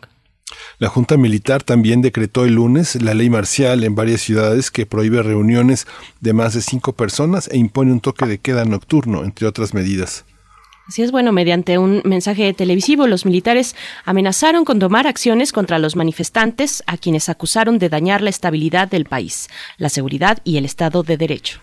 Hay que recordar que los militares que ya gobernaron autoritariamente al país desde 1962 hasta 2011 retomaron el poder el primero de febrero al alegar un fraude masivo en las elecciones en noviembre, donde el partido liderado por la Nobel de la Paz Aung San Suu Kyi obtuvo el 83% de los votos.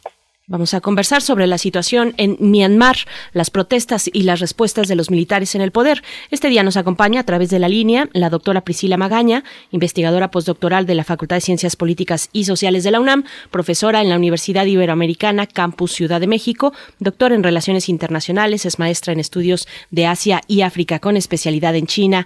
Eh, doctora Priscila Magaña, qué gusto saludar de nuevo, saludarnos de nuevo. Bienvenida a Primer Movimiento. ¿Qué tal? Muy buenos días a todos. Es un gusto estar con ustedes. Un saludo a toda la audiencia y a todos en casa. Sí, muchas gracias Priscila.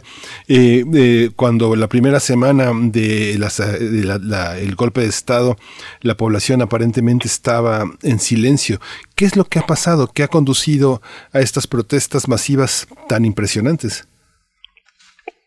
Aquí lo importante es analizar esa cuestión fundamental, ¿no? Todos los movimientos sociales, las libres manifestaciones que se están presentando en esta parte del mundo, pues nos indican que a pesar de la pandemia hay un gran hartazgo y es un momento definitivo para estas sociedades, eh, pues para reivindicar los, los derechos ganados, ¿no? Como bien lo comentaban en la, en la cápsula, eh, Myanmar está en un proceso de transición, así es reconocido por los actores internacionales, en el que, bueno, tenemos varios grupos eh, políticos en el poder. Nosotros sabemos que en 2015 hubo elecciones en los que el partido eh, de la Liga Nacional para la Democracia, este partido liderado por por este personaje tan importante para el mundo como es San Suu eh, pues ha ganado, ¿no? Eh, el año pasado las elecciones parlamentarias habían eh, reafirmado los escaños suficientes para que este partido continuara en el poder y pues ese es el, el, el fenómeno, el, el paso en la democracia que los ciudadanos en Myanmar quieren quieren defender y están defendiendo en una población de aproximadamente 56 millones de habitantes eh, no tenemos aún cifras eh, oficiales de cuántos son los manifestantes y decenas o miles de personas como se como se estima eh, en, en, la prensa internacional, pero el hecho es que a pesar de la pandemia eh, y el, el que se está viviendo un punto bajo de contagios en esta parte del mundo, una cosa muy diferente a lo que sucedió en octubre del año pasado, cuando estaban en pleno pico y se llevaron a cabo las elecciones, pues de todas maneras están saliendo a las calles. Mm, doctora, ¿cómo, ¿cómo entender esta hibridación con, con nuestros ojos de Occidente? ¿Cómo entender esta hibridación entre un camino hacia la democracia, pero que está plagado o que protege tantos espacios del poder político para los militares? Incluso a nivel constitucional se defienden o, bueno, se eh, protegen los espacios, precisamente los escaños en el Congreso para la Junta Militar. Exacto, bueno, todo esto lo debemos entender precisamente como los resultados de un proceso de colonización de los que hemos venido hablando, eh, pues termina la Segunda Guerra Mundial, inicia la Guerra Fría y durante todo este periodo, digamos, hay un vacío de poder, este, hay un vacío de poder, la Junta Militar eh, es el máximo eh, ente político en, en Myanmar durante prácticamente 50 años, En 1991, eh, pues Aung San Suu Kyi, esta defensora, el líder, gana el Nobel de la Paz, entonces eso la reivindica en el mundo. No obstante, es hasta 2015 cuando eh, realmente el, la Junta Militar debe, eh, digamos, el nombramiento a esta líder después de unas elecciones, pero el hecho es que en 2015 hay una especie de hibridación en el reparto del poder, porque eh, por una parte el ejército eh, se queda con, con una, una parte estratégica de, de, la acción gubernamental. De hecho, eh, en el poder se queda el Ministerio del Interior, de la Defensa y las Fronteras, que prácticamente es el brazo fuerte, el brazo militar del gobierno. Entonces, eh, el ejército se queda con estos tres ministerios y además el 25% del parlamento, que es alrededor de 160, 161 escaños. Entonces, además del brazo militar, tienen eh, pues una gran influencia política, eh, precisamente pues para salvaguardar toda el, la estructura de poder que, conformaron durante 50 años. Y nosotros lo vivimos no de manera similar, pero nos damos una idea con el prismo, ¿no? Tantos años de prismo crearon una estructura de poder que mantiene su influencia política y bueno, ahora imagínense con el brazo duro del ejército, bueno, 50 años, eh, pues era una opción, si lo queremos ver desde un punto de vista positivo, ganar, ganar para todos y permitir la democracia. El, el brazo militar, la junta militar consiguió tener una fuerte presencia militar influencia política pero este la presión internacional pues tuvo su efecto. Y Aung San este, pudo ser la líder de política. Y esta es una cuestión fundamental para poder entender hasta dónde se puede ejercer la capacidad gubernamental en Myanmar. Y es que nosotros recordamos por la crisis humanitaria de los Rohingya en Myanmar y pues la principal acusada de, de una pasividad gubernamental frente a eh, lo que le llamamos el genocidio eh, perpetrado por el ejército contra los Rohingya, pues e, está en duda. Entonces, sí es muy importante entender el contexto porque porque eh, de ahí parten las, las, pistas fundamentales para entender cómo es el, el poder del ejército. A mí lo que me sorprende muchísimo, doctora, no sé, este, usted es la experta, pero me, me, asombró muchísimo en los, los, primeros años de este siglo cómo los monjes budistas eh, fueron los que eh, los que dirigieron las protestas masivas y los que finalmente lograron tirar a la, a la junta militar. Bueno, hay que recordar que las fronteras que tiene con India, con Bangladesh, eh, con Tailandia, donde los monjes han, han, despertado a este sometimiento que la dictadura, el totalitarismo en China sometió a los monjes y los puso como, eh, como objetos turísticos cuando son ahora la base espiritual de muchos jóvenes que son los que ahora de vuelta están protestando. ¿Cómo se da esa relación entre esta forma de, religiosidad, de espiritualidad y que ahora parece que la rebelión viene de mil años atrás cuando uno ve a esos monjes este, al frente de todas estas manifestaciones? Exacto, eh, es una cuestión fundamental y como bien comentas es un elemento característico de, de la cultura política en Myanmar y de, de los efectos que estamos teniendo en los movimientos sociales, dado esa, esa característica. El hecho es que eh, durante cientos de años, me debería decir, durante parte de la historia antigua de, lo que hoy es cierto de Birmania, eh, pues los budistas formaban eh, un grupo de un referente eh, social, un, un grupo que tenía pues este respeto, esta legitimidad moral entre la sociedad. Incluso es muy común que las familias aún tengan a un, familiar o tengan por lo menos el deseo de que eh, uno de sus hijos sea un monje. Eh, entonces, no solamente por el respeto moral y social que se le tiene a él y a la familia, sino también por toda esta influencia que han ganado gracias a al reconocimiento de la comunidad internacional. También es así que en 2007 pues ellos lideraron lo que se le conoce como la revolución del azafrán, precisamente por la vestimenta, el color de la vestimenta de las mujeres.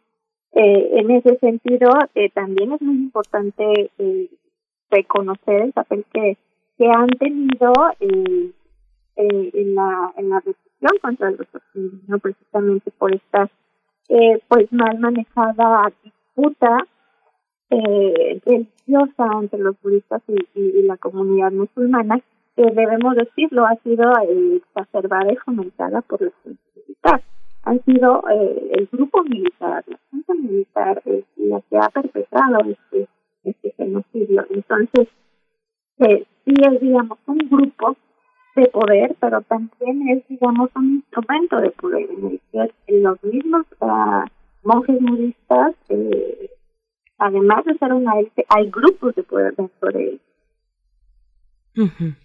También preguntar, eh, doctora, eh, ¿quién es uh, Aung San Suu Kyi? ¿Qué, representa para Myanmar y para la región también hacia afuera de, Myanmar? Porque hay contrastes, eh, contrastes interesantes como estas, eh, estos señalamientos sobre los rohingyas, pero también, y por otro lado, eh, pues está la cuestión del Nobel de Paz. ¿Cómo ponderar a un personaje tan importante como ella?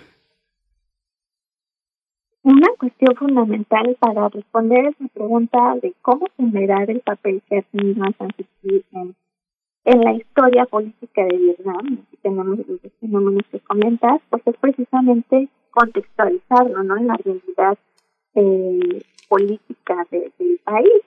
Y el hecho es que eh, eh, tenemos que considerar todo este proceso de transición democrática. Eh, estamos en 2021, es decir, apenas van seis años de una de esfuerzos de deconstrucción de la estructura política de la Junta Militar. En ese sentido, eh, nosotros entendemos la democracia en la que pues el líder ejecutivo es el que pues tiene la capacidad y las potestades plenas para poder gobernar, es el responsable de lo que sucede al interior y, y de la de, del bienestar y la seguridad de la población. Esto no es una premisa que podemos aplicar al 100% en el caso de Myanmar precisamente por las características del proceso de democratización en el que eh, pues hay un hay un hay una especie de lucha entre los grupos de poder este grupo que ha llegado a la cúpula del gobierno eh, de la mano de la Liga Nacional para la Democracia, con unas elecciones democráticas, en una elección multipartidista, pero que tiene que saber eh, esta tan importante función del gobierno que es el ejercicio del poder militar, el ejercicio de la seguridad pública. Entonces, esto se cede en, eh, a, lo, a la Junta Militar que al fin y al cabo eh, tiene tanto poder que sin su venida no hubiese sido posible la llegada al poder de, de la de la Liga Nacional para la Democracia, es decir, la democratización del país. Y es por eso que varios actores gubernamentales e internacionales, perdón, eh, como eh, la misma ASEAN, es este, la Asociación de, de, de, de, las Naciones del Sureste Asiático, a la que pertenece Myanmar, y es una organización multilateral con un, una capacidad de influencia importante, porque en conjunto sus 10 miembros tienen un decir, y, y, su, y su voz y su voto es importante para, para líderes regionales como Japón y China, eh, incluso para Estados Unidos, incluso para el Consejo de Seguridad de Naciones Unidas, que se sigue a lo ya expresado por la declaratoria de la ASEAN y estos dos grupos, tanto el Consejo de Seguridad de Naciones Unidas como ASEAN, han, eh, han rechazado el golpe de Estado, enfatizando que se debe respetar el proceso democrático en Myanmar. Entonces, vemos como eh, hasta incluso el Papa Francisco eh, también reafirma este proceso y lo llama el camino hacia la democracia interrumpido por el golpe de Estado. Eh, entonces vemos cómo eh, eso es una de las aristas fundamentales, ¿no? Entender pues las características, las luchas de poderes que hay eh, entre las facciones internas que son eh, el gobierno democráticamente electo de la Liga Nacional para la Democracia y pues el, poder de facto estructural e institucional que aún tiene la Es algo eh, muy, muy interesante, Priscila. Perdón que eh, haya, haga una, una, una, este, este, este da- eh, me llama mucho la atención, por ejemplo, que una empresa como Samsung vendió cerca de 55 millones de celulares el año pasado. Es, eh, eh, ah, ah, perdón, en, a finales de 2019 y principios de, do- 2020. Es interesante porque los teléfonos celulares antes de 2007 eran un objeto de enorme precio en, Birmania, cuando eh, de- después de 2011 que cayeron los militares, que pues, fu- fueron todas estas protestas, había teléfonos que equivalente a México costaban 17 mil, 20 pesos, empezaron a costar en, Birmania dos mil pesos. Y se popularizó tanto el uso del celular con proveedores externos, uno de ellos Samsung, otro de ellos Huawei, con proveedores de datos eh, que no estaban justamente en Birmania sino fuera, que esta medida de de quitar el internet parece parece un- una patada de ahogado porque finalmente todos tienen eh, celulares que pertenecen a compañías que ofrecen datos a partir de información satelital que no pasa por la mano de los militares. ¿Cómo se da esta globalización sobre todo en esta parte de Asia?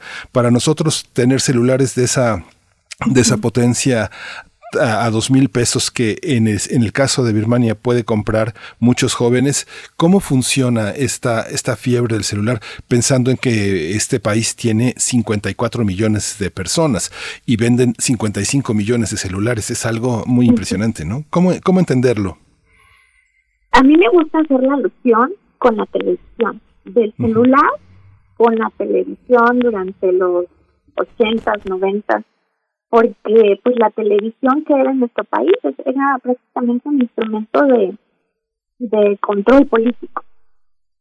Me gusta hacer esa alusión con los celulares en Myanmar porque tienen esta función.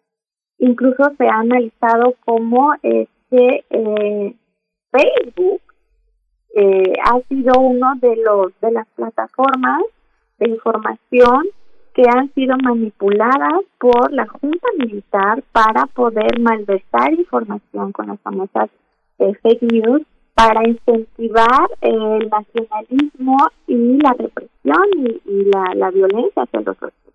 Entonces, en síntesis, eh, se venden tantos celulares porque al gobierno, a la junta militar le conviene y porque eh, la inversión extranjera directa eh, en Myanmar también conviene. China, eh, Singapur y Hong Kong son eh, dos de los tres de los principales eh, actores con mayor extranjera directa. Ah, juntamos China y Hong Kong, pues, prácticamente vemos la razón por la que este, pues hay un interés también político en que se abra esta este camino a, la comercialización de las de las telefonías móviles. Eh, Samsung, eh, pues también es otro de los grandes eh, líderes gigantes tecnológicos eh, asiáticos, entonces eso también lo podemos ver desde otra vista, cómo es que se ha modernizado eh, el sureste asiático, ¿no? Haciendo énfasis en esta en esta mancuerna con el grandes las grandes potencias tecnológicas. Es decir, hay eh, un proceso de modernización en toda esta parte del mundo. Ya eh, nosotros podemos hablar incluso de, esta famosa premisa de la vuelta de la economía del Atlántico al Pacífico y en la perspectiva para 2050 nosotros vemos que de 10 economías globales la mayor parte estará en Asia. Entonces, eh, pues sí, Asia también representa un mercado de consumo, de consumo de datos de consumo eh, de tecnología que como sabemos implica pues un control político. Y con lo que comenta sobre la el control de las redes sociales eh, es muy importante porque como como sabemos incluso hasta el Congreso de Estados Unidos llegó eh, el dueño el presidente de Facebook al ser cuestionado sobre el papel que tuvo esta plataforma en el en, en, el, en la perdón, ¿cómo puedo decir? la difusión de discursos de odio que fomentaron el genocidio contra los rohingyas. Entonces, sí, es, es, es sorprendente, pero yo me quedaría con la alusión de, de la televisión y los como medios de control gubernamental. Doctora Priscila Magaña, bueno, con este planteamiento sobre la tecnología, claro que ahí en ese amplio escenario asiático, pues no podemos dejar de ver al centro a China, que puede permear en fronteras tan duras como las de Corea del Norte, por ejemplo, ¿no? Eh, ¿cómo, ¿Cómo relacionar este tema de la tecnología con quienes están afuera protestando, que en su mayoría entiendo, y, y como es característico en muchas protestas políticas, pues está compuesta de jóvenes, de las nuevas generaciones? ¿Cómo hacer este, este vínculo, tecnología? Y, jóvenes que están en las calles eh, protegiendo, digamos, o protestando por su modelo y su vía democrática? En un proceso de modernización tecnológica y también en una transformación de los procesos de comunicación en la cultura política, eh, porque es sumamente importante eh, considerar cómo se comunican los jóvenes, los famosos milenios eh, con lo que tienen acceso, que son los celulares, y ya lo ha mencionado, eh, este, cómo es que tienen un fácil acceso a, estas, tecnologías que, que aquí no los tenemos, ¿no? Entonces, eh, Myanmar definitivamente está viviendo un proceso, pues digamos, de desarrollo económico y un poco, un poco índices de mayor eh, productividad y mayor empleabilidad, entonces esto les da un poco de, de poder adquisitivo para para otras cosas que no son los, para cubrir las necesidades básicas. En ese sentido, eh, pues la forma de comunicarse de los jóvenes es con los celulares, no es muy distinto a lo que pasa en nuestro país. Y el detalle es cómo es que eh, los celulares son instrumentos pues de transmisión de, de y aquí lo interesante es cómo es que eh, sí se volvió a restablecer al día siguiente la conexión a Internet, y, pero eh, la conexión a las redes sociales como Facebook o Twitter se siguen canceladas. Aquí la pregunta fundamental es, ¿qué tan mal es eso? ¿Qué, qué tan eh, efecto o qué tan nocivo es este efecto? Porque si la Junta Militar lo hubiera hecho durante la crisis, el, el, el, punto álgido de la crisis de la Rocinha, de los Rocinha, perdón, entonces, pues tal vez hubiera cesado la violencia o los índices de violencia contra estos, esta comunidad musulmana.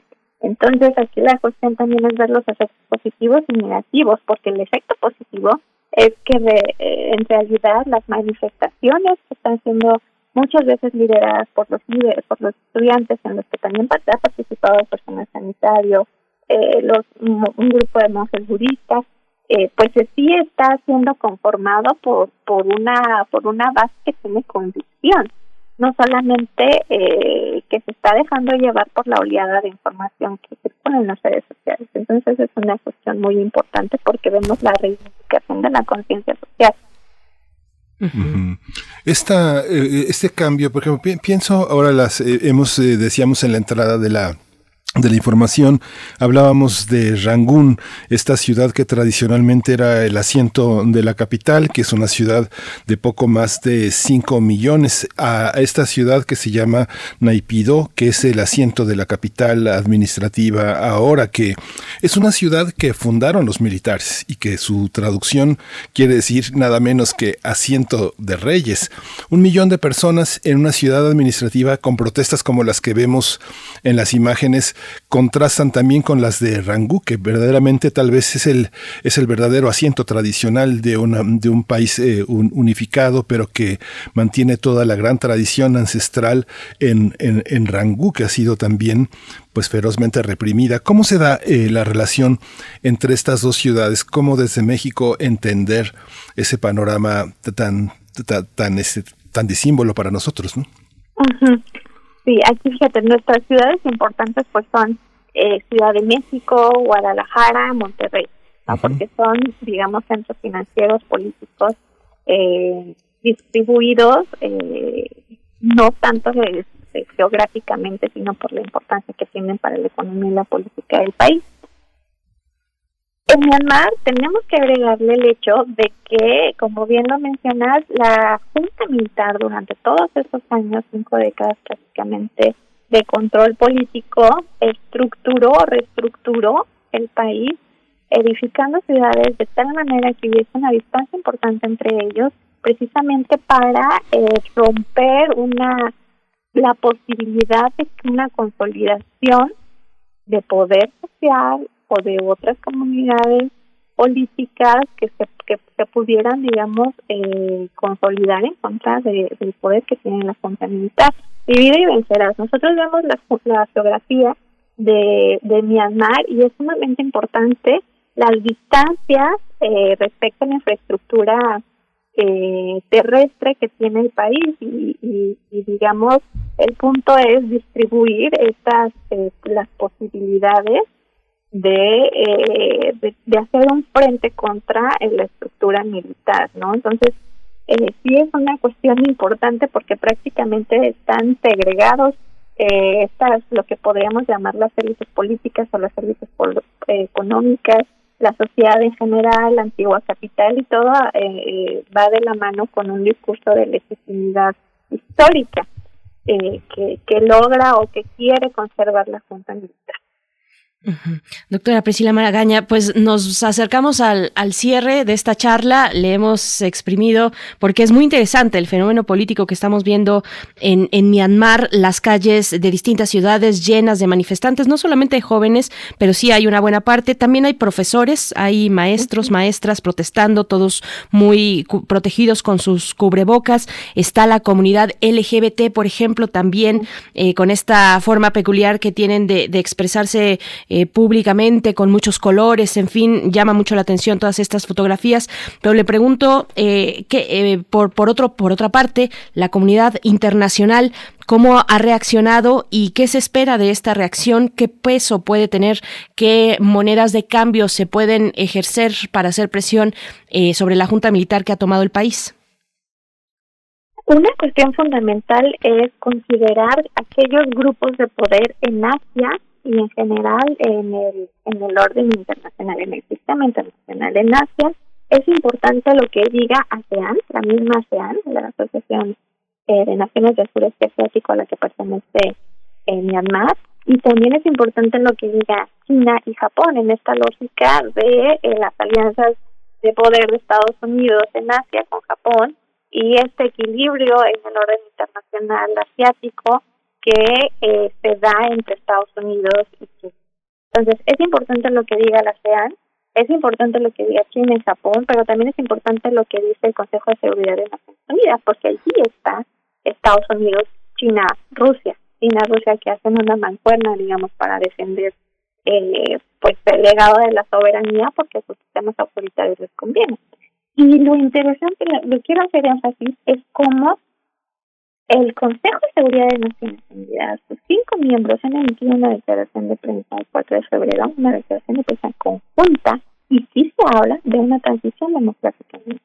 Se pide eh, el apoyo a la transición democrática, no obstante, también se articula esta eh, declaración del compromiso con la soberanía y la independencia política de Myanmar.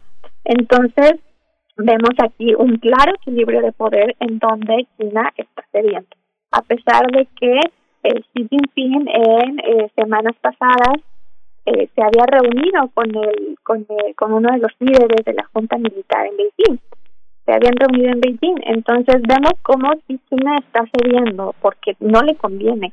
No le conviene. Recordemos que tenemos eh, que la comunidad y la prensa internacional está haciendo una gran presión sobre lo que está sucediendo en Hong Kong entonces, no le conviene a China en este contexto de guerra comercial eh, tecnológica con Estados Unidos también tener esta bandera de defensa de una junta militar antidemocrática en el sureste asiático y el hecho es que ASEAN está haciendo lo propio. También están sus líderes, incluso Indonesia y Myanmar, pidieron que se organizara una reunión especial para eh, revisar el proceso democrático. Incluso pidieron estos dos grandes actores de la ASEAN eh, que se mandara una, un, un grupo especial y calificaron tal cual como un paso atrás en el proceso democrático, incluso un, un, un, fenómeno que merma la desestabilización de la región a todo lo que está sucediendo en Myanmar. Entonces vemos cómo en este equilibrio de, de poderes, en la comunidad internacional, los grandes actores sí están llamando a eh, reivindicar el proceso democrático. Eso es sumamente importante. Bien, pues Pues muchas gracias, doctora Priscila Magaña, por esta conversación eh, eh, extendida pues, sobre un tema tan tan importante que corre que corre en sus distintas interpretaciones y en sus hechos también con estas protestas allá en Myanmar. Muchas gracias, doctora. Al contrario, es un placer y que tengan muy buen día. Cuídense mucho todos. Gracias. Gracias, gracias doctora. Muchas gracias por esta, por esta lección sobre este país eh, que es uno de los países pues más interesantes, más bellos de esa, de esa, de esa parte del, del mundo. Estamos eh, al final de nuestra hora. Despedimos a la radio universitaria, la radio Nicolaita, allá en Morelia, Michoacán. Nos escuchamos mañana de 8 a 9 de la mañana y pues prácticamente ya nos vamos, nos vamos sin música. Así que eh, nos vemos en la siguiente hora de primer movimiento, Berenice. Así es, nos vamos al corte. Les invitamos también a permanecer en www.radio.unam.mx. Vamos al corte y volvemos. Síguenos en redes sociales. Encuéntranos en Facebook como Primer Movimiento y en Twitter como arroba PMovimiento. Hagamos comunidad.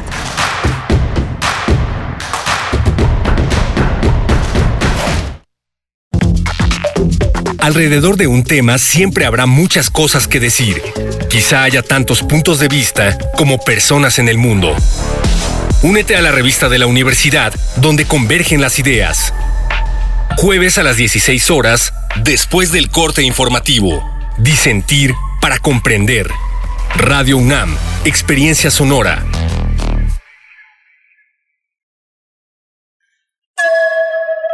En esta época tan difícil que estamos viviendo, la música es un bálsamo para el espíritu.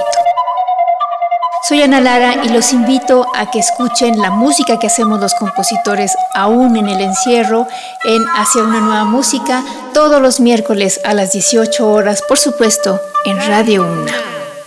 Experiencia sonora.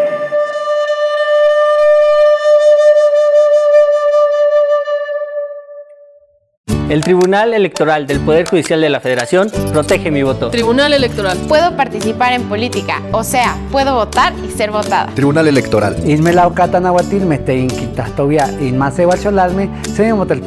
Tribunal Electoral. Protege los derechos políticos de las mujeres y evita la violencia política. Tribunal Electoral. Protege los derechos políticos LGTBIQ. Tribunal Electoral. Tribunal Electoral del Poder Judicial de la Federación. Personas de todas las etnias. De todas las edades. De todas las orientaciones sexuales. Con su identidad o expresión de género. O con cualquier discapacidad. Tenemos derecho a votar en las elecciones más grandes de la historia. Porque nuestro voto cuenta igual. El INE garantiza nuestro derecho con protocolos de atención y medidas sanitarias. Sin ninguna diferencia. Y en igualdad de condiciones. El 6 de junio, el voto sale y vale. Contamos todas. Contamos todos. INE. El 2020 fue el año del cambio, pero no del que esperábamos. Cambiamos nuestra forma de estudiar, trabajar y salir. Cambiamos para sobrevivir, para salir adelante. En unos meses estoy segura de que juntas vamos a cambiar a quienes hoy están tomando malas decisiones, porque ellos no cambiaron. Se quedaron en el pasado y eso le está haciendo mucho daño al país. Sigamos cambiando por el bien de México. Es momento de comenzar la evolución mexicana. Movimiento Ciudadano. 13 de febrero, Día Mundial de la Radio.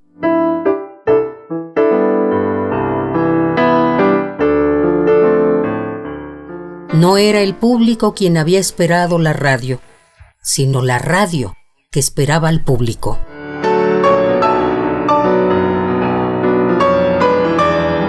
Bertolt Brecht. Nos escuchamos. Radio UNAM, Experiencia Sonora. ¿En dónde estaríamos sin ellos? Por las marcas en su rostro, huellas en su corazón y lejos de su familia.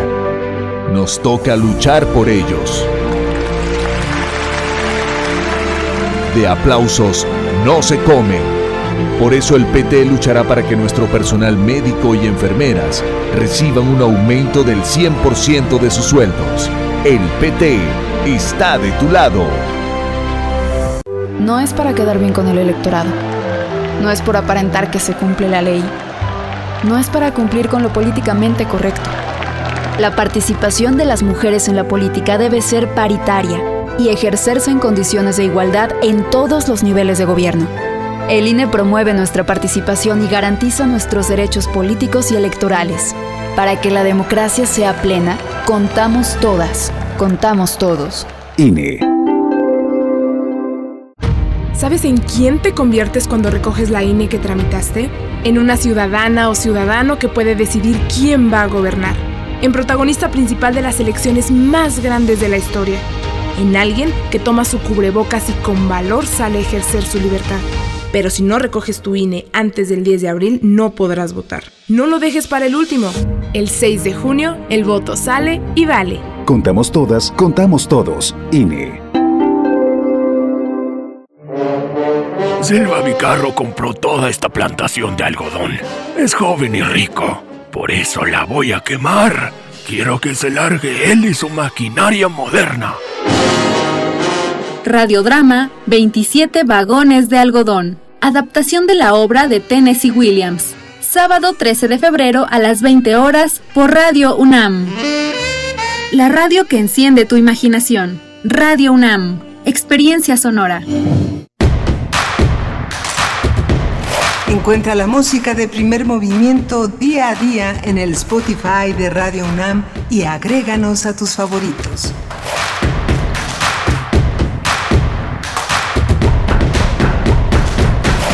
Son las nueve de la mañana con cuatro minutos, la hora del centro del país. Transmitimos precisamente desde la capital en Adolfo Prieto 133 en la Colonia del Valle, en vivo a través del 96.1 de la frecuencia modulada y en el 860 de AM también. Les mandamos un saludo donde sea que nos escuchen y a través de cualquier dispositivo www.radio.unam.mx también por supuesto ahí les, les saludamos. Y bueno, estamos aquí para iniciar nuestra tercera hora de transmisión. Saludamos a cabina, a quienes permanecen allá dirigiendo este barco y también a los que están fuera desde casa, fuera de cabina, pero en casa, guardados en casa, el resto del equipo de primer movimiento. Muchas gracias eh, a nuestros compañeros y compañeras que están ahí a sana distancia, pero con el ojo eh, bien eh, listo, preparado, avisado para continuar con esta transmisión. Miguel Ángel Quemain, del otro lado en el micrófono. Miguel Ángel. Hola, buenos días, buenos días a todos nuestros radioescuchas. Pues vamos a tener una, una hora que, que, estamos ya de 9 a 10 de la mañana. Vamos a tratar el tema en la mesa del día de cómo van las negociaciones sobre el outsourcing. Lo vamos a tratar con un experto. Usted ya conoce al doctor Saúl Escobar Toledo, él es profesor de estudios históricos de Lina y presidente de la Junta de Gobierno del Instituto de Estudios Obreros. Y vamos a tratar también Hoy el tema de el Einsteinio y el Fermio sobre con la con la particularidad visión del doctor Plinio Sosa que siempre tiene eh, eh, siempre encuentra la metáfora que nos hace visibles todos estos elementos eh, de la tabla periódica que pues conmemoramos sus 150 años entre nosotros. Así es, y bueno, en redes sociales tenemos varios comentarios sobre lo que recién eh, acabamos de conversar con la doctora Priscila Magaña, la situación en Myanmar, las protestas, el golpe de Estado, y también sobre la crisis de la industria editorial, sus comentarios sobre, sobre los libros, sobre las librerías en estos momentos. Y bueno, leo algunos de los comentarios, dice Refrancito, justamente el documental de El Dilema Social en Netflix eh, toca el caso de Myanmar e incluso las masacres y los desplazamientos de los rohingyas a través de transmisiones de información falsa y control. Flechador del Sol también está por acá, dice el privilegio de tener el poder adquisitivo de comprar libros y los cierres necesarios para cuidar, eh, para cuidar de todos, sin duda un golpe brutal para la industria. Oscar también, Azumaki Gon 2997 habla sobre el genocidio de los rohingyas y la cuestión del Nobel de Paz. Eh, bueno, pues varios, varios comentarios más. Quisiera llegar a algunos Eh, Daniel Manzano dice, nada es igual sin los libros físicamente. Y, el comentario de Mayra Elizondo dice, perdón, pero sí se llenan las librerías. La gente se detiene por los pasillos mucho tiempo, son espacios cerrados, no son seguras. Yo no iría aunque abrieran. ¿Por qué no ventas al aire libre? Dice, propone. Eh, soy lectora y amante de las librerías. Pues bueno, ahí están estos comentarios. Gracias a todos ustedes. Bueno, Xochitl Arellano también dice, me he perdido una vida de cine mexicano. ¿Hay algún medio, pregunta Xochitl, algún medio que no sea filming latino? No permite ver fuera de territorio mexicano. Los mexicanos en el, en el extranjero nos perdemos de promover y conocer más nuestras realidades a través del cine. Gracias. Gracias a ti, Xochitl pues bueno, sí, esta cuestión que no habíamos detectado, pero Xochitl, que nos escucha desde California, desde Estados Unidos, pues eh, nos eh, hace ver esta situación con las plataformas. Qué mal, dice por acá Frida Saldívar, sí. Sí, fíjate que ahí en, en el programa que hicieron contigo a la distancia, en la Secretaría de Cultura, se sumaron varias plataformas que tienen muchos cortometrajes y mediometrajes eh, de distintos estados. Coahuila tiene una industria fílmica importante que, que sí produce de, manera local con artistas eh, locales, eh, documentales, eh, periodísticos, artísticos interesantes. También pasa en Zacatecas, en San Luis Potosí, en Durango. También es este Sonora tiene producciones documentales, Chihuahua. Hay que buscarlos en Contigo a la Distancia. Hay muchos, muchos que están de manera permanente ahora con esta pandemia instalados ahí y hay historias verdaderamente interesantes, preciosas, eh, hechas por artistas y por, por, estudiantes de cine locales que, que verdaderamente deberían estar en otro tipo de plataformas. Tal vez serían más valoradas fuera de México que entre nosotros porque hay muchas preguntas sobre sus propias entidades que son a veces muy lejanas para los capitalinos, pero que en el contexto del norte o los regionales cobran una dimensión muy, muy interesante.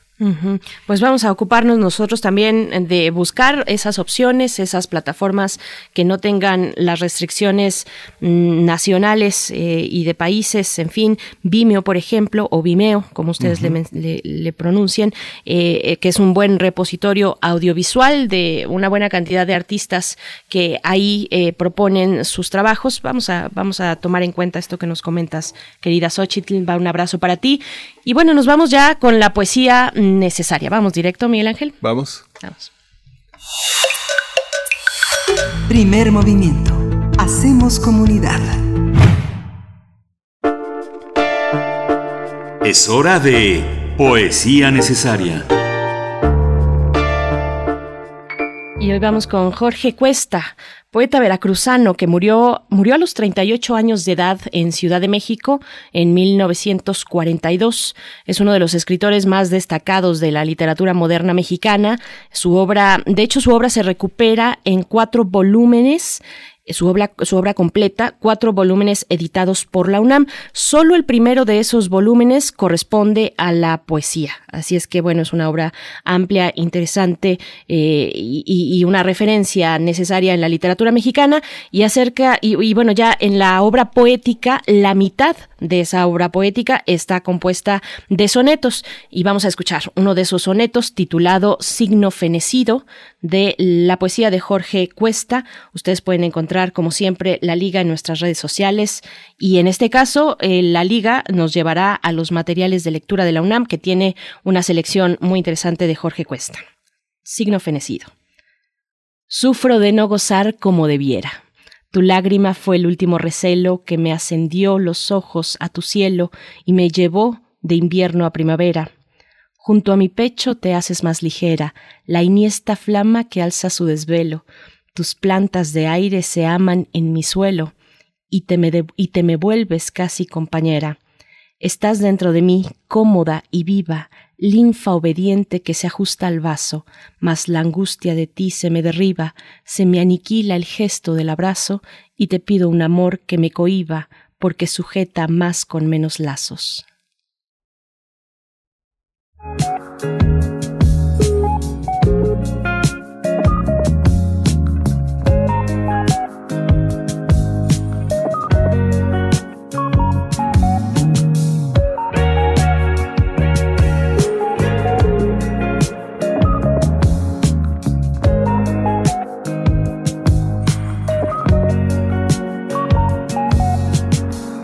Superficie has tocado para verme?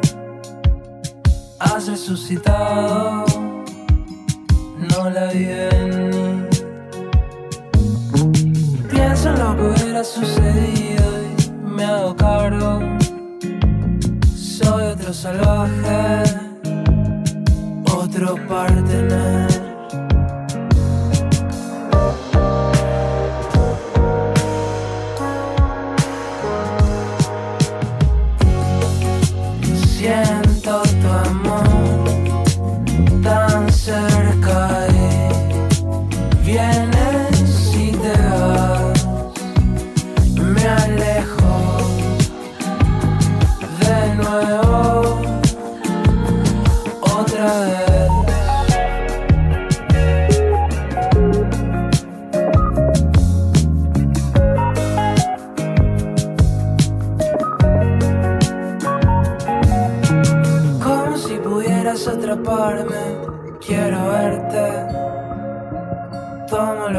Encuentro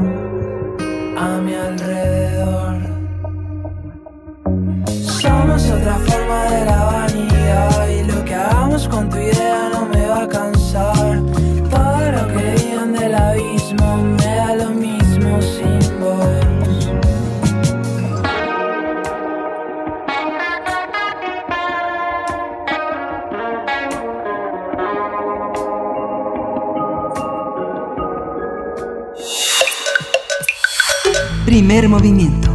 Hacemos comunidad. La mesa del día.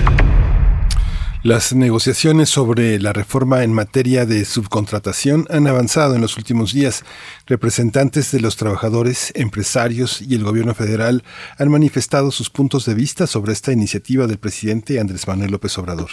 El sector empresarial ha insistido en calificar a la reforma como prohibicionista y han advertido que su aprobación podría generar el cierre de empresas, pérdida de empleos, afectación a los sectores más vulnerables de la población, así como una caída en las inversiones.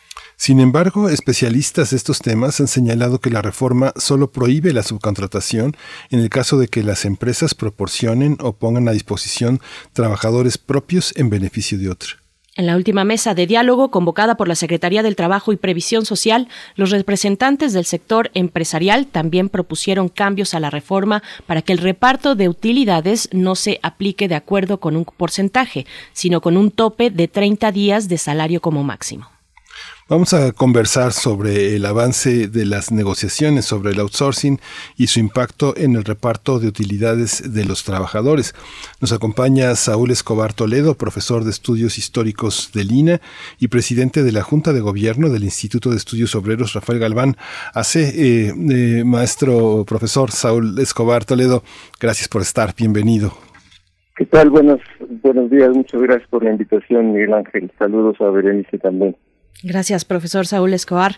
Pues eh, coméntenos, por favor, cuáles, eh, en qué van estas mesas de diálogo, cuáles son esos elementos. Ya hemos mencionado algunos, pero a profundidad desde su visión, eh, de qué se tratan estas mesas de diálogo, la última particularmente, cómo está esta situación. Bueno, fueron varias mesas de diálogo, fueron cinco mesas de diálogo en distintos días. Y en la última, que tuvo lugar el jueves pasado, eh, nos invitaron algunos académicos, ya no fue solo la participación de representantes de la empresa privada y de los sindicatos, sino también algunos académicos. Y en esa mesa, bueno, yo estuve presente, escuché argumentos de uno y otro lado, y al final hice una participación, una intervención, en la que señalé que, bueno, el problema, uno de los problemas fundamentales de este país, pues es el la mala distribución del ingreso y que por lo tanto se requieren medidas para corregir esta distribución tan eh, desigual del ingreso y que por lo tanto la, el reparto de utilidades pues, debe mantenerse como un mecanismo de compensación que puede mejorar esta mala distribución del ingreso, esta desigual de, de, eh, distribución del ingreso. Y di algunos datos en cuanto a la situación de México, por ejemplo, que el 1.8% del ingreso eh, lo ganan apenas el 10% más pobre, mientras que el 10% más rico acapara el 34%. Esto ya da una idea de que el decil más pobre está muy lejos del decil más rico, pero incluso otras investigaciones han mostrado que el 1%, ya no el 10, sino el 1%, pues se queda con más del 20% del ingreso nacional.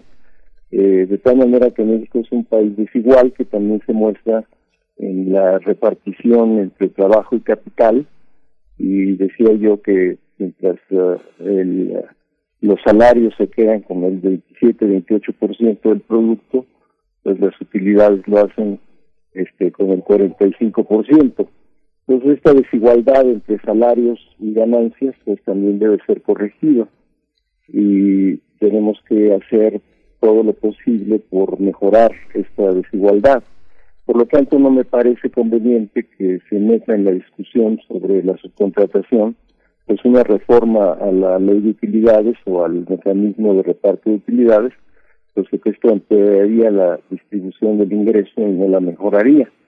Y por el otro lado, pues eh, creo que la subcontratación ha sido eh, fuente o origen de abusos muy diversos para evitar que los trabajadores tengan mejores prestaciones y mejores salarios, de tal manera que este, creo que sí se requiere regular una forma de la subcontratación y eh, esta forma de subcontratación más lesiva es la que se llama eh, la sustitución de trabajadores o la prestación de trabajadores, la simulación de contratación de trabajadores de una empresa a otra que son parte del mismo consorcio, del mismo dueño, y que en ese sentido pues sirve solamente para evadir responsabilidades laborales. Pero otras formas de contratación, a pesar de que tienen algunos problemas también en materia de prestaciones, pues van a seguir o seguirían incluso con la reforma propuesta por el presidente. Por ejemplo, los servicios de limpieza eh, o los servicios de asistencia técnica a algunas empresas pues podrían ser subcontratados o seguir siendo subcontratados con la nueva ley. Entonces creo que no se prohíbe toda forma de subcontratación, sino solo una de las formas de subcontratación que ha sido la más lesiva, la más este, abusiva contra los trabajadores. Entonces creo que los argumentos de los empresarios pues no son muy contundentes, no son muy claros, no son muy documentados y creo que eh, pues eh, debemos seguir eh, garantizando mejores prestaciones para los trabajadores, dado esta desigualdad en el reparto de, de, ingresos y de beneficios del trabajo.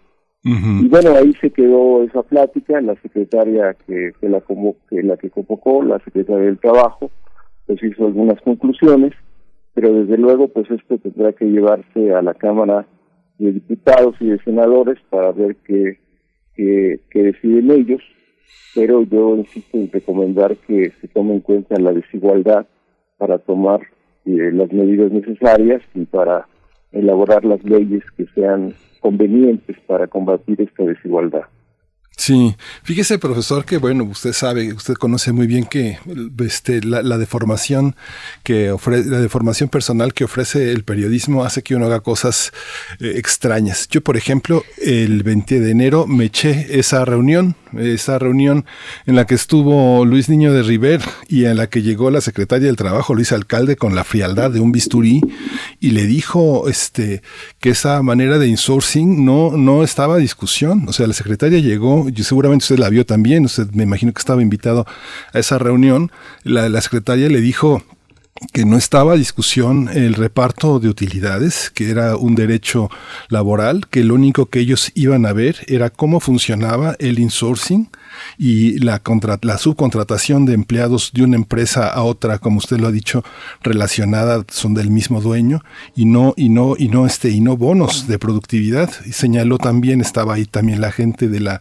Asociación de Seguros diciendo que bueno, ellos dan 600 mil empleos y que representan el 4.8 del PIB y que bueno, que la Asociación de Bancos, eh, 250 mil eh, personas están en el insourcing. ¿Cómo funciona? ¿Cómo funciona esta trampa? ¿Cómo poner las reglas y garantizar un derecho que la propia secretaria decía que eh, el derecho a recibir utilidades de la empresa no estaba a discusión, ni tampoco el porcentaje del 10% que ya se había acordado en septiembre de 2020? ¿Cómo entender desde fuera, uno que no es un experto, esta, esta trampa que parece como ponerse la camiseta en tiempos de crisis, qué difícil es para nosotros, vamos a premiar a los buenos trabajadores con bonos de productividad. ¿Cómo entenderlo? ¿Cómo entender eso? ¿Cómo, eh, ¿Qué es el insourcing y cómo funciona en el conjunto de empresas más poderosas de México? Bueno, eh, eh, efectivamente hay mucha a veces confusión sobre este asunto, porque como dije, la ley que propone el presidente no prohíbe todas formas, todas las formas de subcontratación, solo aquellas en donde, como usted acaba de mencionar, eh, una empresa pone a disposición trabajadores a otra siendo del mismo consorcio, del mismo dueño. Esto sucede cuando, por ejemplo, en, eh, sobre todo en servicios financieros, pero también en otro tipo de empresas, pues los trabajadores laboran para el banco X, pero son subcontratados por el banco por la razón social banco XY. Eh, cambian la razón social, pero eh, en realidad son parte del mismo consorcio. Al estar contratados por una razón social distinta, pero laborando en eh, otra razón social, pero ambas razones sociales son del mismo dueño, del mismo consorcio, pues lo que se hace es que la que formalmente los contrata pues eh, eh, no eh, cumple con sus obligaciones laborales, porque esta empresa que los contrata formalmente, pues no tiene utilidades, esta empresa no tiene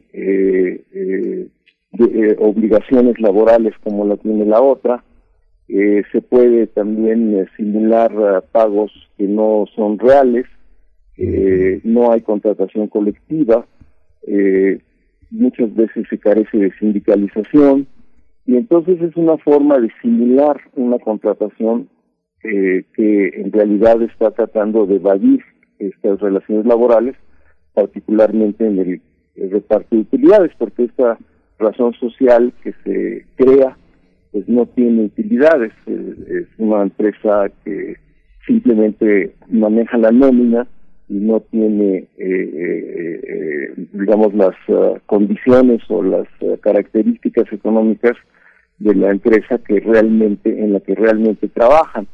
Entonces, este es el problema. A, este mecanismo se le ha llamado insourcing, mm. pero no es exactamente insourcing. Ahí hay un problema de traducción, hay un problema de comprensión, hay un problema de conceptos que no son claros. A veces ellos le llaman insourcing, pero en realidad el insourcing, eh, como se entiende técnicamente, es que una empresa eh, realice funciones que antes eran externas y estas eh, funciones productivas no necesariamente pueden ser entendidas como subcontratación. Supongamos, por ejemplo, que una empresa fabricante de automóviles pues subcontrataba a una empresa externa distinta eh, la, el, la pintura de los autos, ¿no? Porque consideraba que eso no era parte o no era rentable para o no tenían las condiciones eh, productivas para hacerlo. Pero de repente cambia la situación y considera que también en la empresa puede pintar los autos para que ya queden totalmente listos. Entonces eso sí se llama insourcing, es decir, absorber funciones productivas o tareas que antes eh, eh, hacía externamente con un proveedor externo. Pero en este caso no se trata de eso, no se trata de, absorber eh, con este, tareas o funciones productivas que antes no se tenían. Se trata de resolver un problema que ha sido muy conflictivo y muy abusivo desde hace años. Se trata de evitar la simulación de, contratos, de, la contratación. Se trata de evitar que una empresa finja o simule que contrata trabajadores cuando en realidad está simplemente manejando una nómina, mientras que esos trabajadores laboran para una razón social que sí es la verdadera eh, matriz o la verdadera empresa que realiza esas funciones productivas o de servicios financieros o de servicios turísticos o lo que sea.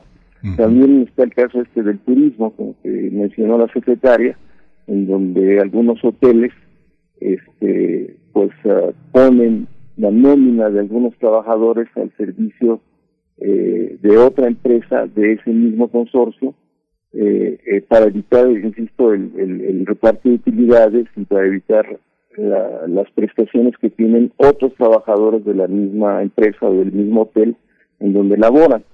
Entonces es una forma de simulación que hay que combatir y yo creo que es una cosa que sí es real, que sí está demostrada, que sí ha sido estudiada y creo que esta forma de contratación es la que ha sido materia de la ley y que efectivamente debe ser corregida. ¿Cómo debe ser corregida? Bueno, pues este, que las empresas eh, informen eh, a quienes subcontratan cuál es la razón social de esa empresa subcontratista, eh, cuáles son su razón social, eh, cómo trabaja, para evitar esta simulación y, y, que si realmente se trata de una empresa externa, distinta a la razón social que en la que están trabajando, bueno, pues ahí no habría problema. Pero si se trata de la misma, del mismo consorcio y del mismo grupo de empresarios que simplemente cambian a los trabajadores de una razón social a otra para evadir sus obligaciones laborales, bueno, pues entonces eso debe ser eh, prohibido y debe ser corregido para que no haya eh, estas eh, formas de simulación de las que estoy hablando. Por eso creo que la secretaria fue muy enfática en decir que eh, ellos eh, quieren combatir estas formas de simulación. Pero, insisto, no todas las formas de subcontratación, sino estas que en realidad son una forma de simulación. Ese es el problema y ahí no ha habido, digamos, uh, claridad en la discusión. Eh, los empresarios siguen insistiendo en que se trata de prohibir todas las formas de subcontratación y la Secretaría del Trabajo insiste en que solo es una forma de subcontratación y entonces vuelve un diálogo muy difícil. Eh, en realidad, eh, eh, lo que cuando algunos de ellos, de los empresarios, aceptan que se trata de prohibir solo el insourcing, pues están enmascarando un problema, están confundiendo las cosas, porque tampoco se trata de prohibir el insourcing, tal como se entiende eh, según, digamos, los procesos productivos en el mundo y cómo se puede definir realmente el insourcing. Entonces hay un, hay un, hay un problema ahí de, de diálogo que no ha sido resuelto porque los argumentos son distintos, apuntan en distintas direcciones. Pero yo creo que, escuchándolos, creo que en realidad ellos sí saben de qué se trata, pero no quieren corregir el asunto porque, como ellos dicen, se trata de una ventaja de una ventaja comparativa con otras empresas y con otros países que puede eh, servir para atraer inversión extranjera. Y pero me parece que este mecanismo de atraer la inversión extranjera a través de eh, pagar mm, menos salarios o de no cumplir con las condiciones legales del país, pues no es una buena forma de atraer la inversión extranjera y de competir en el mundo para atraer esa inversión extranjera. Entonces ese es el diálogo que se ha dado y creo que todavía falta aclarar más cosas para que todos estén conscientes de lo que se está de lo que se está diciendo y de lo que se trata de reformar. Por lo pronto nos queda muy con mucha claridad el planteamiento que nos comparte el profesor Saúl Escobar. Le pregunto, bueno, varias varias cuestiones, por supuesto, qué tan extendida está esta práctica en el ambiente del outsourcing en México, qué ganancias podría representar este esquema para las empresas que, que lo están aplicando y cómo ¿Y cómo se ven estas prácticas a la luz, por ejemplo, de un acuerdo como el TEMEC? Sí, eh, efectivamente, eh, eh, tenemos ahí un problema de, estadístico porque eh, las encuestas que hace eh, el INEGI, eh, la encuesta nacional de ocupación y empleo, pregunta a los trabajadores si laboran en la misma razón social que los contrata. Y entonces la respuesta de ellos puede ser sí o no. Pero en este caso, cuando dicen no, yo, yo no laboro en la misma razón social que me contrata, pues eh, ahí puede tratarse de una simulación o puede tratarse efectivamente de una subcontratación real, una subcontratación que no, no, no es una eh, forma arreglada de cubrir eh, la contratación, sino que puede ser una subcontratación real, eh, válida, legítima, y, y, las estadísticas no son muy claras en qué caso se trata de una forma de subcontratación y en, qué caso, en qué caso se trata de otra forma de subcontratación. Eh, pero para eso tendríamos que hacer eh, otro tipo de investigaciones que no solo son las encuestas que hace la ENOE, el INEGI, sino encuestas ya directamente en los centros de trabajo. Y cuando vamos a los centros de trabajo, pues encontramos que es en algunos sectores de la economía donde esta forma de subcontratación simulada es más acusada.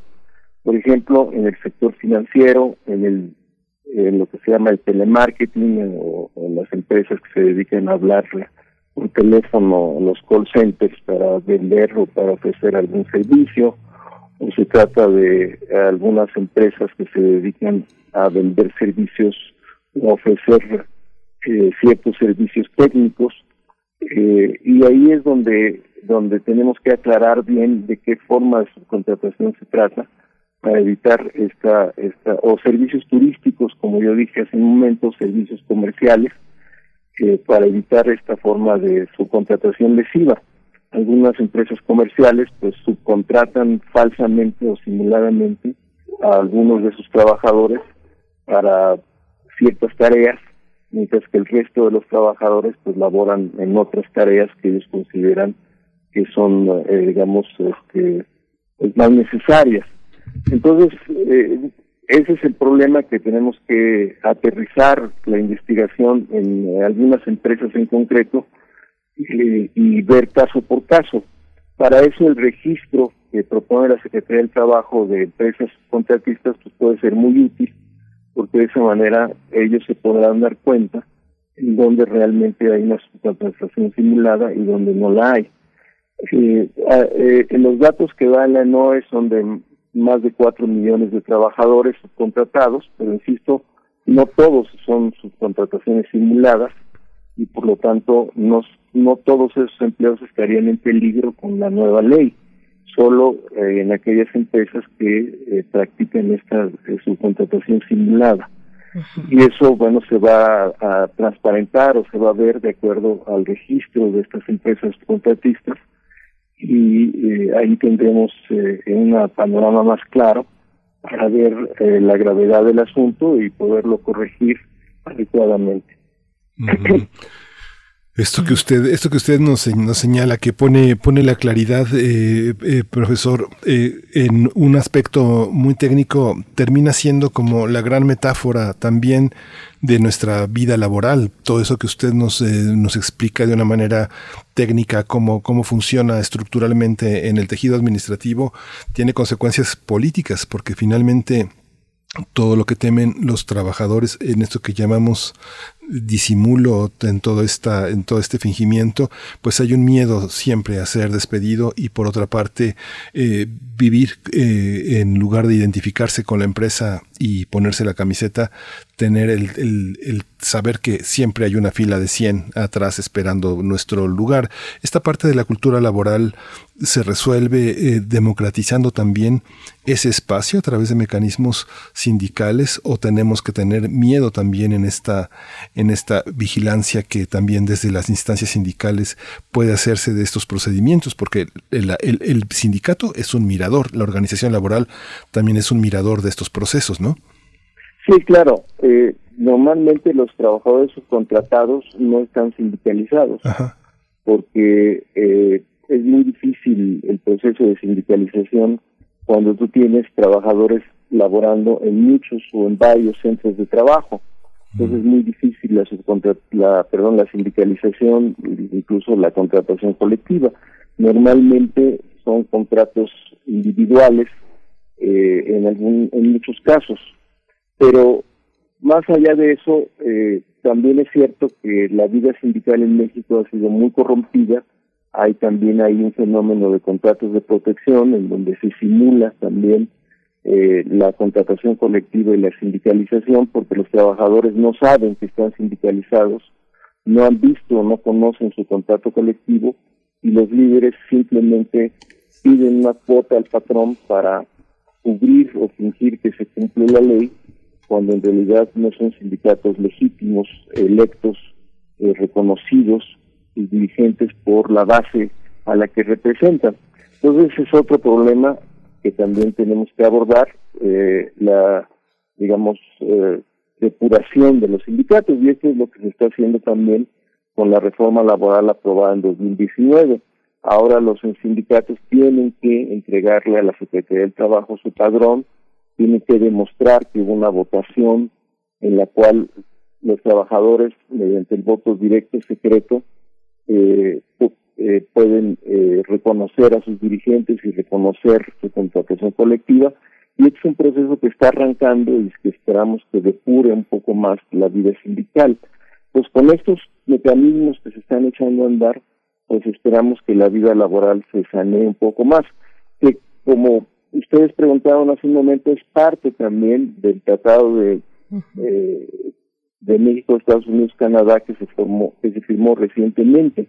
Ahí hay cláusulas laborales especialmente diseñadas para México, en donde ellos plantean que México debe eh, eh, mejorar su, su regulación laboral, debe mejorar sus formas de inspección, debe mejorar su vida laboral para que los sindicatos sean realmente representativos y no sirvan para eh, ocultar eh, los abusos entre los trabajadores. Entonces, a pesar de que algunos empresarios dijeron que esto iba a afectar el tratado, si se, aprobara la ley de subcontratación, esto iba a afectar eh, el, tratado, yo digo que al revés, que lo va a mejorar, porque entonces eh, nuestros socios comerciales pues van a entender que sí se está avanzando en esta depuración de la vida laboral en México y particularmente de la vida sindical y de la negociación colectiva que a ellos les preocupa tanto porque insisto, hay un capítulo especial dentro del TEMEC dedicado a esta cuestión. En cambio, si permanece la subcontratación tal como está, eh, eh, con estas formas, eh, digamos, fingidas o simuladas de, contratación, pues eso puede ser motivo de serias quejas que tendrían que ir a dar a los mecanismos del tratado que prevé el tratado México-Estados Unidos-Canadá. E incluso hay ya un informe de la comisión de expertos nombrada por el Congreso de Estados Unidos que acaban de rendir un informe eh, público y que pues señalan que la subcontratación es una forma que lastima las condiciones de vida de los trabajadores mexicanos lo que ellos consideran una forma que lastima las relaciones comerciales porque afecta eh, eh, la vida y las condiciones de vida y de salariales de los trabajadores estadounidenses y canadienses, porque dicen que es una competencia desleal, que las fábricas se trasladan a México uh, precisamente porque encuentran condiciones laborales menos exigentes, salarios más bajos, eh, formas de contratación que lastiman a los trabajadores, sindicatos que no representan a los trabajadores, y entonces, bueno, pues yo creo que los empresarios deberían también entender que esta forma de subcontratación pues afecta al tratado de, firmado con Estados Unidos y Canadá y que eliminar esta forma de subcontratación ayudaría a una mejor relación comercial con Estados Unidos y Canadá y que esto derivaría en menos quejas que se trasladarían a las instancias que ya prevé el tratado, que además son muy complejas. Eh, no solo hay esta forma, esta comisión de expertos que ya está trabajando y que incluso eh, ya hizo su primer informe, que está formada por expertos nombrados por el Congreso de Estados Unidos, sino también hay lo que se llaman los uh, attachés eh, laborales que trabajan en la Embajada de Estados Unidos en México, que están a punto de formarse, están previstos en el tratado, precisamente también para ayudar al gobierno y al Congreso de Estados Unidos a informarle cómo están las condiciones laborales de México. Y además hay un panel en donde participan los tres países para dirimir las quejas en materia laboral que están eh, que puedan llegar a dirimirse entre los tres países. En fin, es un mecanismo complejo, eh, muy elaborado, que ya está aprobado y es ley en Estados Unidos y que, bueno, pues eso también debe entenderse que eh, no podemos seguir operando como antes, en donde el tratado eh, viejo, el, el, NAFTA eh, anterior, el, el, tratado que estaba antes, pues no preveía tan severamente, tan claramente la problemática laboral del país. Entonces hay ahora un capítulo sobre este asunto, hay un mecanismo de quejas y de supervisión de las condiciones laborales de México que incluye también el problema de la subcontratación, sobre todo la subcontratación fingida o simulada eh, de la que estamos hablando. Pues profesor Saúl Escobar, eh, muchas gracias por, charlar con nosotros, por dejarnos esta claridad sobre el esquema muy específico de esta subcontratación simulada, usted le llama así. Le pregunto qué hay, qué hay para los, para el momento inmediato después de estas cinco mesas de diálogo y pensando también en un panorama más amplio de la subcontratación que es el que nos ha traído la pandemia también eh, para México y para el mundo. Hoy que muchos desarrollamos nuestro trabajo eh, desde de casa, si tenemos suerte, si somos afortunados de eh, conservar nuestro trabajo y realizarlo desde casa, pues supongo yo que es un, eh, eh, un, un, caldo de cultivo que podría favorecer precisamente estas prácticas. Sí, efectivamente estamos atravesando una situación económica y laboral muy, muy complicada.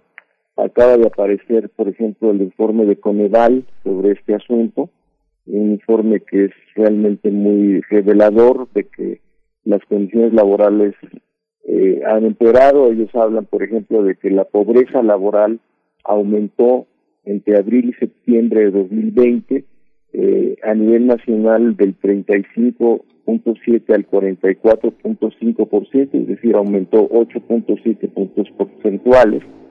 Y esto nos da una idea de que la, la crisis derivada de la pandemia, de la reclusión, de del cese de actividades económicas, pues ha afectado seriamente a los trabajadores, aumentando el número de, de asalariados, eh, de, trabajadores, ellos incluyen asalariados y trabajadores por cuenta propia, eh, incluyendo informales, que están ahora en una situación de pobreza eh, pues más grave. Entonces, este, esto también tenemos que verlo porque para salir de esta situación eh, de afectación de empresas y trabajadores, pues tenemos que ayudar a empresas y trabajadores, no solo a las empresas o no solo a los trabajadores, sino a ambos, para que salgamos adelante como país. Y este es otro tema que tenemos que discutir, porque según yo entendí en la, en la mesa, pues los empresarios quieren lo suyo, quieren las ventajas que les permite salir de esta situación difícil, pero a cambio de eh, eh, que si por ejemplo se recorte o se limite el reparto de utilidades. Eh, y yo digo que debemos no jugar a este juego de suma cero, en donde yo gano pero tú pierdes, sino eh, imaginar un pacto, un acuerdo, un mecanismo, un, un, plan económico de recuperación en donde los dos ganen, ganen las empresas, pero también ganen los trabajadores para que México salga adelante. Este es un tema pendiente y Coneval pone hoy, el día de hoy, en, en la mesa y creo que debe ser atendido porque no podemos sacrificar a los trabajadores para un plan de recuperación que eh, aumente la pobreza laboral y en general la pobreza de las familias en este país. Y hacerlo, como dije, más desigual de lo que ya era antes de la pandemia. Pues le agradecemos muchísimo, este profesor, eh, gran maestro Saúl Escobar Toledo, esta, toda esta, eh, esta claridad para poder entender todo este, todo este mundo que es, que es muy complejo, que sí requerimos eh, esta, siempre esta asesoría tan, tan compleja, tan rica como la que usted nos ha ofrecido esta mañana.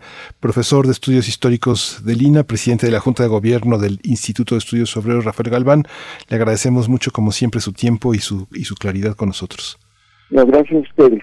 gracias, maestro. Y muchos saludos a la audiencia. Gracias. Gracias, gracias profesor. Hasta pronto. Pues bueno, le daremos Gracias, hasta luego. Hay que darle seguimiento a este tema, por supuesto, que es uno de los que estarán ahí en el puntero de las cuestiones eh, laborales, eh, ahora con el panorama de la pandemia. Vamos a ir con música, vamos a escuchar, mm, creo que, mm, creo que nos vamos con, sí, Liliana Herrero y Ligia Piro, La jardinera es la canción.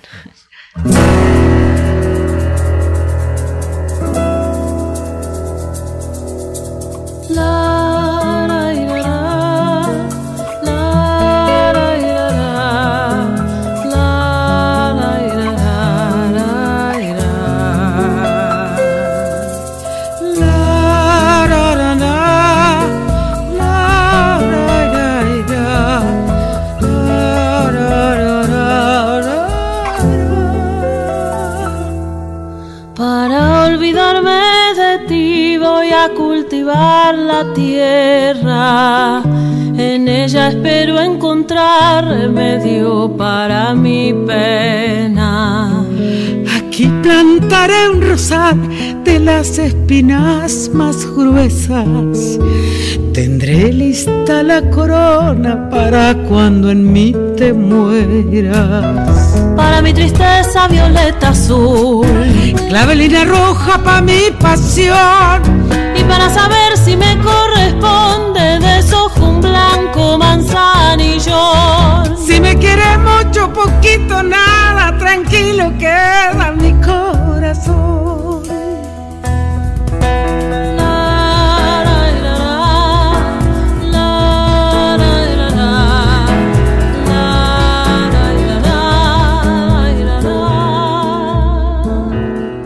Creciendo irán poco a poco los alegres pensamientos. Cuando ya están florecidos irán lejos tus recuerdos. De la flor de la amapola seré su mejor amiga. La pondré bajo la almohada para dormirme tranquila. Para mi tristeza violeta azul clavelina roja pa' mi pasión. Y para saber si me corresponde, desojo un blanco manzanillón. Si me quiere mucho, poquito, nada, tranquilo queda mi corazón.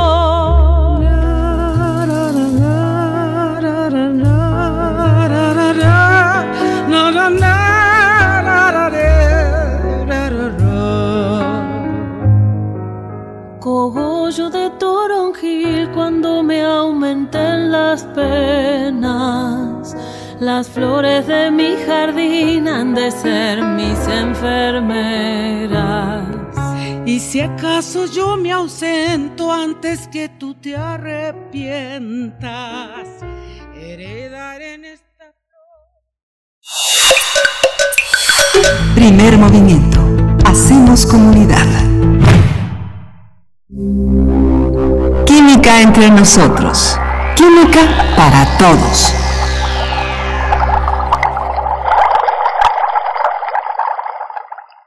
Eh, hay que poner mucha atención porque esta mañana vamos a dar un viaje al interior del hongo nuclear con el doctor Plinio Sosa, que nos acompaña cada miércoles en esta sección dedicada a hablar de eh, los elementos de la tabla periódica con esa particular, peculiar visión que tiene el doctor Plinio Sosa. Bienvenido.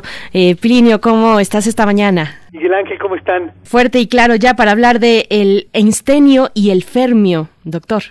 Sí, el einstenio y el fermio son dos elementos que no existen en la naturaleza, pero que el Homo sapiens los ha creado mediante reacciones nucleares.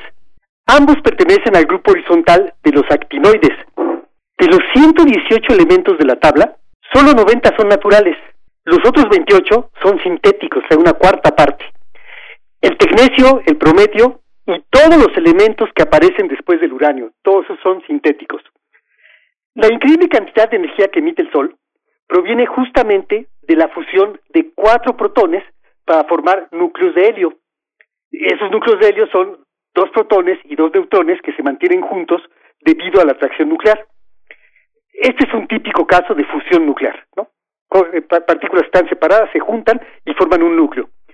Cuando dentro de unos cinco mil millones de años se le acaben los protones sueltos, el Sol se va a convertir en una gigante roja en la que se van a formar básicamente todos los elementos hasta el hierro mediante la fusión de núcleos de helio. Ahora van a fusionarse núcleos de helio y se van informando núcleos cada vez más grandes. Pero el hierro es apenas el elemento número 26, está faltan todos los demás. Y todos los demás, eh, los núcleos de los demás elementos, no liberan energía al formarse, sino que más bien necesitan energía para formarse. De tal modo que no se pueden formar en estrellas como el Sol, no hay suficiente energía, sino que tienen que formarse durante las grandes explosiones nova y supernova. Del elemento 27, que es el cobalto, al 83, que es el bismuto, son elementos cuyos núcleos, aunque requieren energía para formarse, pero son estables, son perfectamente estables. Eh, solo hay dos excepciones, el tecnecio, que es el número 43, y el prometio, que es el número 61, que esos son radioactivos. Del polonio, el 84, al uranio, pero sí pueden existir en la naturaleza, no hay problema por eso. En cambio, del 93 en adelante, sus núcleos son tan inestables que si se llegan a formar, se rompen espontáneamente. Y al fragmentarse, al fisionarse, liberan energía. A este tipo de proceso se le conoce como fisión nuclear. El einsteinio y el fermio no se sintetizaron en un laboratorio, sino que fueron detectados en los restos dejados en la atmósfera por la explosión de una bomba nuclear. Las bombas arrojadas sobre Hiroshima y Nagasaki en agosto del 45, de 1945, fueron bombas de fisión nuclear. La primera era de uranio y la segunda de plutonio. A pesar de la barbaridad y la tragedia de estos dos eventos, la Guerra Fría provocó la búsqueda de bombas nucleares más poderosas y una posibilidad era crear una bomba de fusión nuclear tratando de emular el proceso que ocurre en nuestro Sol. Y se hizo. El 1 de noviembre de 1952, en un atolón de las Islas Marshall, se hizo detonar Ivy Mike, así le pusieron de nombre, Ivy Mike a la bomba la primera bomba de hidrógeno de la historia. Como se sabía que esta explosión debía generar una enorme e instantánea cantidad de neutrones, se decidió colocar una cierta cantidad de uranio a ver si se llegaban a formar nuevos elementos más allá del Californio, que era el último obtenido hasta ese entonces. Y así fue. En los restos dejados en la atmósfera por la explosión, se recolectaron y aislaron dos nuevos elementos, el 99 y el 100. Esto se realizó con el trabajo de tres laboratorios estadounidenses liderados por el equipo de Albert Giorso de la Universidad de California. Al 99 le pusieron Einsteinio por el físico alemán Albert Einstein. Si bien en las reacciones químicas se conserva la masa, esto no es necesariamente cierto en los procesos nucleares. En las reacciones nucleares puede ocurrir que una cierta cantidad de masa se convierta en energía, y esto ocurre de acuerdo con la conocidísima ecuación de Einstein de E igual a mc al cuadrado. Esa está en todas las caricaturas, ¿no? Siempre aparece, donde hay alguien que quiere acabar con el mundo, ahí aparece E igual a mc al cuadrado. C es la velocidad de la luz, y es un número enorme, 300 mil kilómetros por segundo. Pero si eso lo elevas al cuadrado, te da un número muchísimo mayor. Por eso, pequeñas cantidades de masa dan lugar a enormes cantidades de energía. Al 100, al elemento número 100, lo nombraron fermio, en honor al físico estadounidense de origen italiano Enrico Fermi. Fermi fue el inventor del primer reactor nuclear. Se sabía de procesos en los que un neutrón era capaz de romper un núcleo grande en dos núcleos pequeños y dos o más neutrones. A su vez, estos dos neutrones pues, podían chocar con otros núcleos y generar más neutrones, y así sucesivamente, es decir, una reacción en cadena, y además exponencial. El problema era que los neutrones salían disparados a gran velocidad y no daba tiempo a que chocaran contra los otros núcleos, se seguían de largo. Entonces a Fermi se le ocurrió apilar bloques de uranio y de grafito alternadamente, uranio, luego grafito, uranio, luego grafito, y el grafito servía para desacelerar los neutrones producidos, permitiendo de esa manera que se produjera la reacción en cadena. Entonces él, el inventor del reactor nuclear. Bueno, por la escasa producción de ambos, el einsteinio y el fermio no tienen aplicación más allá de la investigación. Y una reflexión final. Es muy común que se hable de la serendipia en la ciencia, ¿no? Que por azar se consiguen cosas. Pero en la realidad, eso pocas veces ocurre. La verdad es que en la ciencia no hay inocencia. Se fuerza a la naturaleza para obtener el conocimiento. Y si es necesario, se va a buscarlo al mismísimo vórtice de un hongo nuclear. Qué maravilla, doctor Plinio Sosa. Pues gracias por este breve viaje eh, que, que, pues bueno, ahí, ahí nos tiene pensando en la ciencia. No hay inocencia. Ahí hay que ir al mismo centro de, del infierno prácticamente. Exacto. Muchísimas gracias, doctor Plinio Sosa. Donde se requiera, ahí, ahí estará la ciencia. Lo hemos visto, lo estamos viendo ahora en estos tiempos. Gracias, doctor Plinio Sosa. Un abrazo fuerte. Eh, estaremos ahí también quien tenga oportunidad y quien quiera asomarse a tu cuenta de, Twitter, arroba Pliniux con X al final. Ahí estás. Eh, muchísimas gracias. Sí, perfecto. Hasta luego, nos escuchamos. Hasta luego. Hasta luego, Plinio. Frida Saldívar llama nuestra atención con eh, un material que aparece eh, en, la, en la caseta de la UNAM, que es el tema del radio. La pandemia resurge la radio. Siempre ha estado con nosotros la radio. Este, eh, hay muchísimas, muchísimas actividades que implican la compañía del radio. Muchas personas que están, que son veladores, enfermeras, que están en estacionamientos, las personas que, que son boleros que dan grasa, eh, siempre traen su radio prendido, eh, los eh, taxistas, los conductores que van en puntos muy equidistantes en la ciudad, en, fin, el radio está permanentemente prendido con nosotros como gran compañía es algo maravilloso. Y bueno, la Gaceta ahora lo reconoce, sí, la pandemia seguramente ha exacerbado esta, esta compañía tan importante, es la ventana, es la ventana al mundo, ¿no? Por supuesto, y es una puerta a la intimidad, por supuesto, de los radioescuchas. Eh, pues ahí está, el sonido que, que, llega hasta ustedes, pues mm, gracias a su sintonía, pero prácticamente no pedimos permiso y llegamos hasta ahí. Eh, se puede mutear, se puede poner en silencio la televisión u otros medios, pero la radio, bueno, la radio por su naturaleza es sonido y llega hasta ahí. Dice también esta, e, esta publicación de la que hablas, bueno, esta nota eh, que nos compartió Frida Saldívar hace un, un momento, que eh, la radio es el medio con mayor impacto psicológico por su credibilidad y cercanía. Esto lo señala un estudio de Virginia Medina, investigadora de la FES Acatlán. Vamos a compartir esta liga con ustedes, este reportaje, pues bueno, sobre la radio, ahora que nos acercamos al Día Mundial de la Radio el próximo 13 de febrero pues nos agarró así en, en confinamiento. Hace un año estábamos en el Museo de la Radio, precisamente en vivo, en una gran cercanía con varios invitados, todo el equipo de primer movimiento ahí, partimos pastel, en fin, convivimos con la gente del Museo de la Radio, pero bueno, estamos ahora a la distancia, Miguel Ángel. Sí, Alfonso de Albarcos llegó ahí con su bicicleta, nos acompañó, sí. este, sí, fue, fue, fue un día extraordinario para nosotros, fue muy, muy bonito estar en esa estación en nuestro estudio tan, tan importante los de, los radiodifusores del Valle de México, pues ojalá, ojalá y pronto tengamos la oportunidad de entender, de aprender y estar con todas las eh, medidas necesarias, circulando, saliendo, este, este estando, haciendo comunidad de una manera más eh, viva, más directa, ¿no? Así es, ojalá pronto llegue ese momento. Mientras tanto, les agradecemos su escucha, eh, les invitamos a quedarse aquí en la radio universitaria. Mañana, eh, despuesito de las 7 de la mañana, nos volvemos a encontrar si ustedes nos lo permiten. Muchas gracias al equipo, gracias Miguel Ángel. Gracias, esto fue Primer Movimiento. El mundo desde la universidad. Radio UNAM presentó Primer Movimiento. El mundo desde la universidad